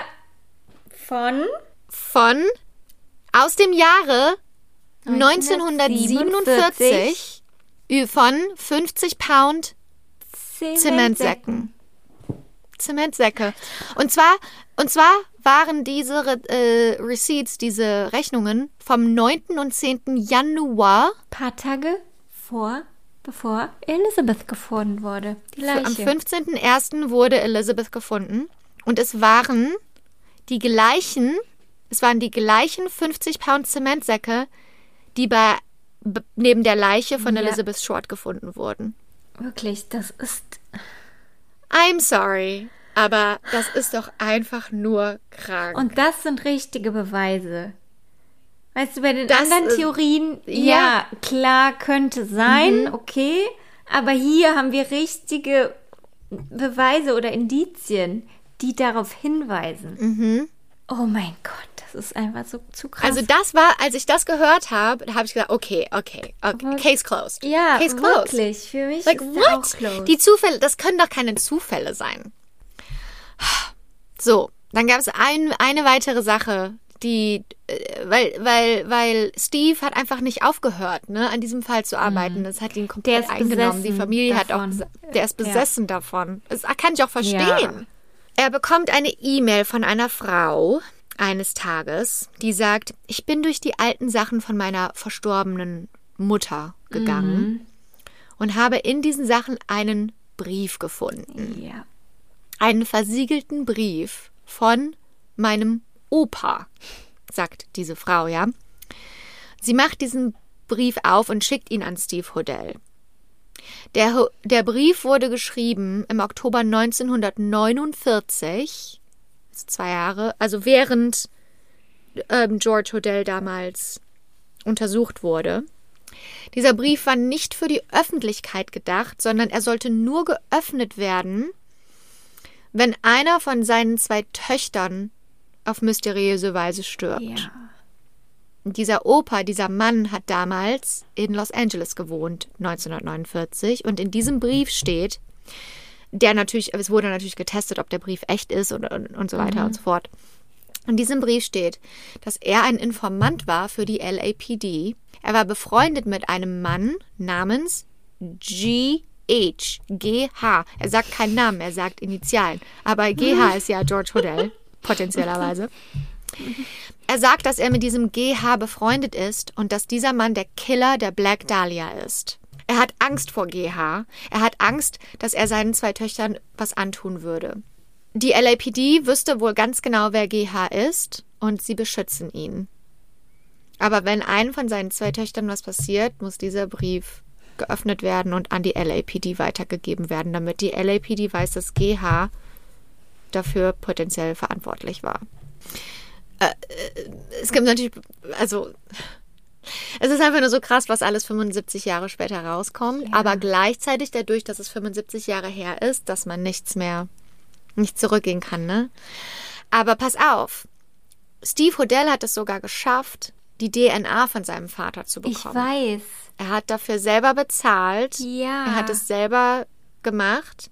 Und dann hat er zur LAPD gesagt, hör mal, Ja.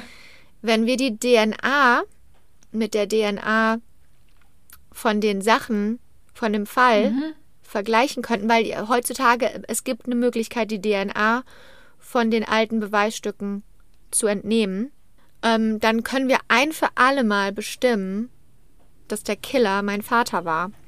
Ja, oder auch nicht, ne?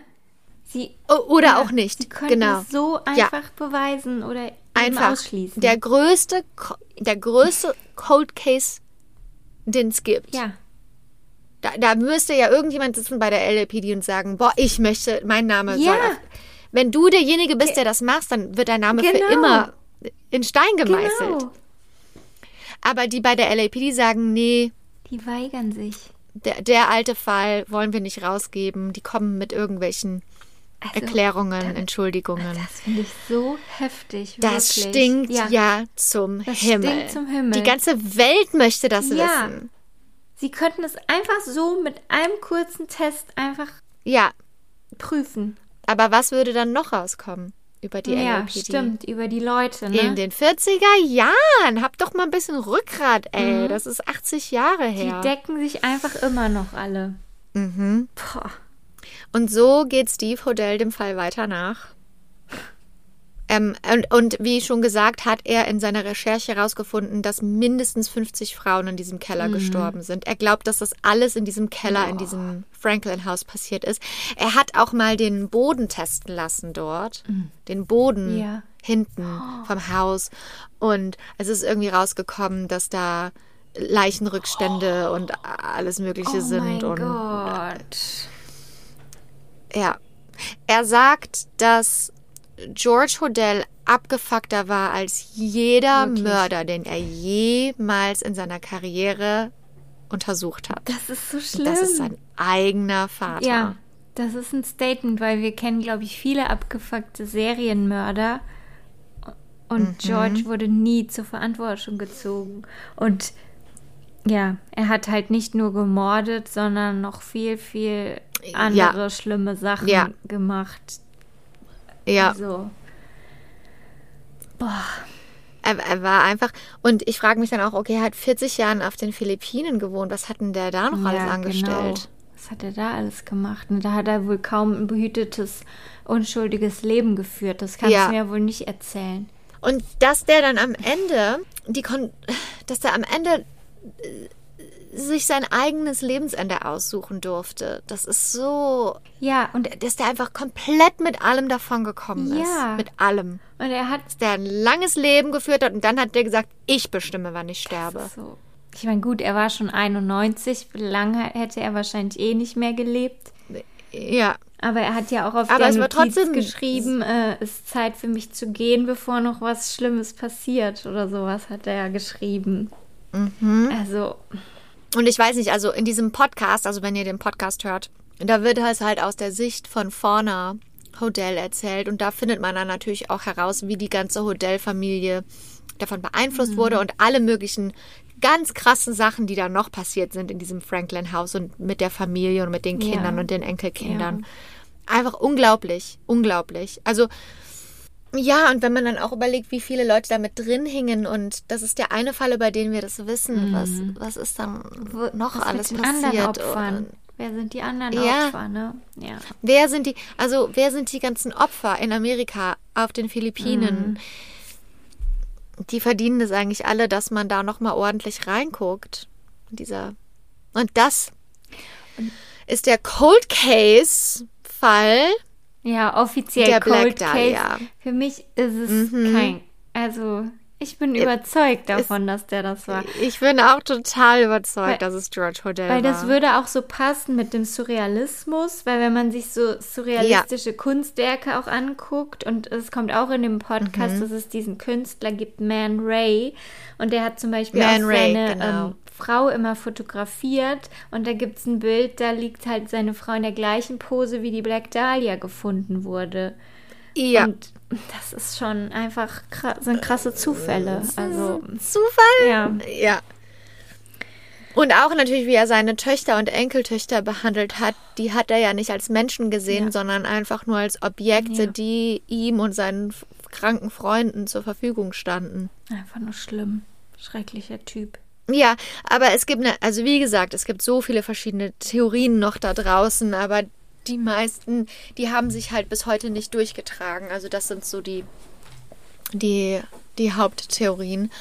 Aber wenn, was glaubt ihr? Was glaubt ihr? Und äh, ja, also ich meine, ich glaube, nach unserer Episode glaubt ihr wohl wahrscheinlich auch, dass es John schon da Ja, habt ihr von dieser Theorie schon gehört? Weil es gibt ja unzählige Ja. Podcasts wirklich über den Black Dahlia-Fall. Ähm, Ja, sagt uns, ob ihr hier was Neues gehört habt und was ihr denkt dazu. Ja. Es war, Also, genau. war ein würdiger Jubiläumsfall, muss ich sagen. Ja. Ein großer, großer Albtraum. Vielen Dank, Alina, für diese Story. Es war mir eine große Ja. Freude. Es ist jetzt auch das 75. Jubiläum gewesen im Januar. genau. Und ähm, ja. Hast du denn jetzt diese Serie eigentlich geguckt? The Woman Across the Ach so. Street? Ja, können wir bitte darüber reden noch kurz? The Heute ist eine girl- extra lange Spezial-Jubiläumsfolge. Ja, egal. Woman jetzt können wir across auch. the street from the girl in the window. Wie heißt das? Ich weiß nie, wie das I heißt. don't know. Ja, die Serie, diese ähm, mit Kristen, wie heißt sie denn? Bell. Kristen Bell, die ich total mag. Ich liebe die. ich total super. Die ist Anna aus ähm, Eiskönigin. Ja, die kann auch voll gut Ja. singen. Und die und die und ihr Mann Dex, die haben auch immer so eine coole Haltung zum Thema Celebrity Mhm. Ja. und Kinder und so. Sind so sehr offen. die und, sympathisch. aber sagen, ja, ich auch. Anyway. Sie ist die Hauptrolle in The Girl Across the Window from the Street and The Girl in the Window with a Glass of Wine Across the Street from the House. Whatever. So heißt ja. das. Ja. Wie fandest du es? Mm, Also, okay. ganz komisch. Okay, ich habe mehr erwartet. Ich habe was anderes erwartet. Ne? Ich wusste, ich wusste, das ist eine Parodie. Ich wusste das zum Beispiel nicht, als ich angefangen habe. Und, Okay. und dann irgendwann So, mhm. kam mir das so komisch vor. Hä? Das ist immer so, da sind immer so komö Mhm. komödiantische Elemente, aber das ist nicht witzig gespielt, habe ich dann gedacht. ja, Und dann habe ich halt nochmal gegoogelt, wa- was ist das überhaupt? Und Mhm. dann stand da, okay, es ist eine satirische Serie. Und dann dachte ich, okay, und dann habe ich quasi die zweite Hälfte der, der ähm, Staffel mit dem Wissen erst geguckt. Ähm, du solltest das eigentlich nicht googeln müssen. Ist mein Punkt. Ja. okay. Eigentlich, also eigentlich, wenn eine, wenn eine Serie weiß, was es ist, dann kann es das man auch das. erzählen. Ja. Mit stilistischen Mitteln und so und so und so. Und genau, und zum Beispiel, ich wusste, es ist eine Satire und dann habe ich es aber angefangen und dann war ich direkt verwirrt, weil es so echt war. Ja, es war halt auch so spannend teilweise, ne? spannend. Es war gut gespielt. Ja, also sehr gegroundet, also sehr ähm, bodenständig. Die Charaktere waren nicht überhoben. Ja.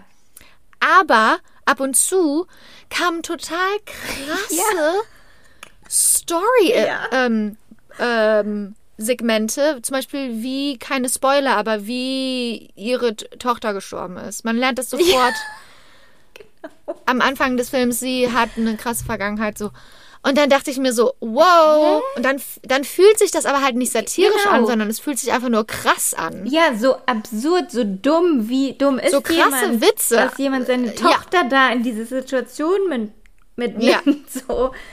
Ja, es soll so satirisch übertrieben sein, aber es fühlt sich einfach nur an wie ein Witz, der überhaupt nicht da Ja, reinpasst. Genau.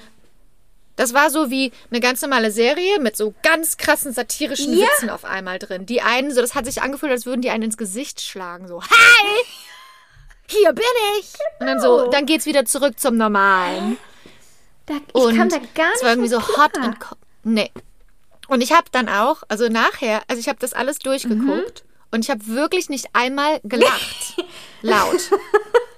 Ich habe einfach nur so gek- das geguckt und ich fand dann, weil die Witze, die wären lustig gewesen, wenn das satirisch wäre, ja, gewesen wäre. Wenn die schauspielerisch so auch Mhm. so gespielt Schauspielerisch und satirisch. Also das, das Problem ist aber zum Beispiel nicht die Schauspieler selbst. Ich glaube, das Problem ist ähm, die Produktion und die Regie. Mhm, Weil ich habe dann ein Interview geguckt mit Kristen Bell Okay. Und sie hat gesagt, dass, dass sie während der Produktion immer wieder das Gefühl hatte, so, mh, okay, also wir machen doch hier eine Satire. Ich habe das Gefühl, das ist gerade gar nicht lustig. Ja. Und dann haben Leute, dann haben Leute gesagt, nee, nee, das ist total lustig und das ist das das und dann haben die gesagt quasi, dass sie ihr eigenes Genre erfinden. Also, dass es quasi Gott. keine volle Satire Okay. ist und keine aber ich glaube, das ist eine Ausrede, weil ich glaube, da ist irgendwas, ich glaube, die Idee war gut, aber irgendwas auf dem Weg war nicht auf einem Nenner. Voll komisch. Und weil das ist ja auch eine, ein hohes Produktionsbudget, das sieht ja auch gut aus Ja, und die total. Schauspieler sind alle gut. Aber irgendwas klickt dann nicht so Genau. richtig. So, entweder sei eine Satire oder sei ernst. Ja, also ich finde auch, Weil eine Sat Satire, das ist ja so wie, also das, da muss einfach alles, alles übertreiben. eben, ja. Weil ich finde auch, es sieht total hochwertig aus und auch die Schauspieler, Mhm. also ich wusste ja, wenn Kristen Bell mitspielt, dann ist es auf jeden Fall was Gutes, ne? Weil ich mag Mhm. die Serie auch total gerne. Aber dann dachte ich so, okay, wenn nicht Kristen äh, Bell dabei wäre, dann wäre das ein totaler Trash und dann wäre es, würde Mhm. Ja. es überhaupt nicht ankommen. Nee, mm -mm. ich verstehe es auch. Und vor allem, wenn du eine Satire hast, aus meiner eigenen Erfahrung als Comedian, dann brauchst du, zum Beispiel hier sagt man, zum Beispiel, wenn man einen Sketch schreibt, ja, ein Sketch schreibt, der drei Minuten geht, brauchst du auf jeder Seite so und so viele Witze. Das heißt, selbst wenn der Hauptwitz vom Sketch ist zum Beispiel vielleicht gerade nicht auf der Seite, aber du solltest trotzdem gucken, dass du, dass der Dialog Witze hat oder Puns hat oder und ich habe das Gefühl in der Serie, da wurden halt so ein paar krasse Witze reingeschmissen und der Rest war normal. Aber du musst in der Satire eigentlich äh, äh, ständig irgendwas haben, worüber du lachst. Es muss alles witzig sein, ja. Auch die Mordszene. Ja, ja. Alles einfach. Und, und es ist ja auch total lustig, zum Beispiel, dass sie sich ihr Glas immer so Total. krass auffüllt mit Wein. Das ist ja eine, mh, eine, eine Über- krasse Darstellung von den Filmen, die ernst sind. Aber das Ja. war irgendwie so, das, das kam irgendwie gar nicht. Ich habe das gar nicht verstanden Rüber. am Anfang. Äh, Ich dachte nur, äh, okay, wieso macht sie das Glas so voll? Hm, okay. Ja. Weißt du, so, ich habe es einfach nur hingenommen, aber es war nicht lustig für mich jetzt. Nee, es war nicht lustig. Ich habe nicht einmal laut gelacht. Aber die Idee ist schon total lustig. Ich finde, man Das- hätte ich wette, das, das Dreh- total lustig umsetzen können. Ich wette, das Drehbuch war gut, weshalb die auch alle zugesagt haben. Und ich wette, da ist irgendwas Was schief Also in meiner professionellen Meinung ist da irgendwas. Jemand, die Vision von jemand, von entweder der Produktion oder dem Cinematographer oder der Regisseurin, Regisseur, wer auch immer. Irgendwie haben die Visionen sich dann nicht übereingestimmt. Und meistens ist es auch so, dass die Leute, die das, die Schriftsteller, ne, das sind ja die unwichtigsten Leute für die Studios. Die sagen dann, okay, cooles Drehbuch, wir hätten gerne die und die Veränderungen und dann kann der Drehbuchautor sagen, ja, aber das macht eigentlich keinen Sinn. Dann sagen, ja, aber das möchten wir, aber und dann hat der Drehbuchautor eigentlich gar keine Okay. Wahl. Und die originale Version vom Drehbuchautor, die muss halt irgendwie umgesetzt werden und das geht nur, wenn du mit der Version des Regisseurs und der Produktion übereinstimmst. Ich finde es krass, dass das passiert ist. Ich, ehrlich gesagt. Also, weil ich wusste nicht, was ich davon halten soll, weil ich dachte erst, okay, ich habe es einfach nicht verstanden. So, ne? Mhm. Deshalb wollte ich, dass du das guckst und mir sagst, wie ich das, Mhm. wie ich das finden soll. Aber okay, da ging es uns. Aber ähnlich. weißt du, das ist auch das Problem. Wenn man was guckt und man sucht die ganze, man versucht die ganze Zeit zu verstehen, was gucke ich gerade, dann kannst du gar nicht Ja. reinkommen. Du musst den, Le- du musst Leute direkt, hier ist das, was du guckst. Und dann kann man sagen, okay, bin ich dabei. Und dann kann man sich in die Welt, dann kann man sich in die Welt, auf die Welt einlassen. Ja, dann gefällt es Ne? dir oder nicht. Se- selbst- ne? Aber Genau. Und, aber selbst wenn sowas wie bei einem Marvel-Film oder so, weißt du, du weißt genau, okay, Ja. was ich kriege Genau. ist krasse Farben, Action, nicht so viel Plot, Ja. aber ich bin dabei für 90 Minuten. So. Ne? ja, oder Fast and the Furious und sowas. Also gefällt mir nicht, aber du weißt ja genau, was du bekommst und kannst Ja. dich drauf einlassen. Oder Rom-Com Ja. oder True Whatever. Crime, was auch Ja, immer. Genau. Du musst, man muss den Leuten direkt, deshalb zum Beispiel bei, bei Kurzform, kurzen Sachen, wie zum Beispiel, was man viel auf TikTok oder Mhm. Instagram sieht, wo eine Caption ist, wo einfach haargenau steht, was gerade Ja. passiert. Das halt Der diese Point Funktion. view. Mhm. Hier ist das, was du siehst. Okay, kann ich mich drauf einlassen für 60 Ja, Sekunden. genau. Weiß ich, was passiert, dann kann ich das auch genießen. Aber wenn du die ganze Zeit denkst, was, Was kommt da wa- jetzt? wa- was gucke wird ich gerade? Ja. Da kannst du dich nicht drauf einlassen, Ja, auf genau. diese, diesen Rollercoaster. Ja. Ja, ich- nee, ich habe das genauso empfunden wie du. Okay, ja, echt komisch. Weil eine, eine hatte uns auch geschrieben, ähm, ich bin jetzt mal gespannt, was ihr sagt zu der Serie, weil ich weiß nicht, was ich davon halten soll. Also ich glaube, so geht es Ja. vielen. Mhm. Ja, ja. Hollywood ist auch nicht, hat auch nicht immer recht, Ja, ne? Sag ich eben. mal so. Hollywood-Stars sind auch nur Menschen. Auch nicht alles perfekt, was dort geliefert Mhm. wird, ne? Wollen die ihr eigenes Genre erfinden? Ja, Ja, fuck off. wie übertreibt ihr? Deinem eigenen Was glaubt ihr, wer ihr Genre. seid, bitte? Echt, ey. Okay. Okay. Sind wir jetzt aber auch am Ende, ne? Also, jetzt haben wir das schon wieder ein bisschen er übertrieben hier. Ach, die Leute, die freuen sich über so eine lange Episode. Gut. Die Abträumer freuen sich über so eine lange Episode. Super. Um, okay, well, I hope you have an amazing Monday Ich hoffe, ihr habt eine super, einen super Montag, hat sie gesagt. and an amazing week. Und eine super fantastische Woche.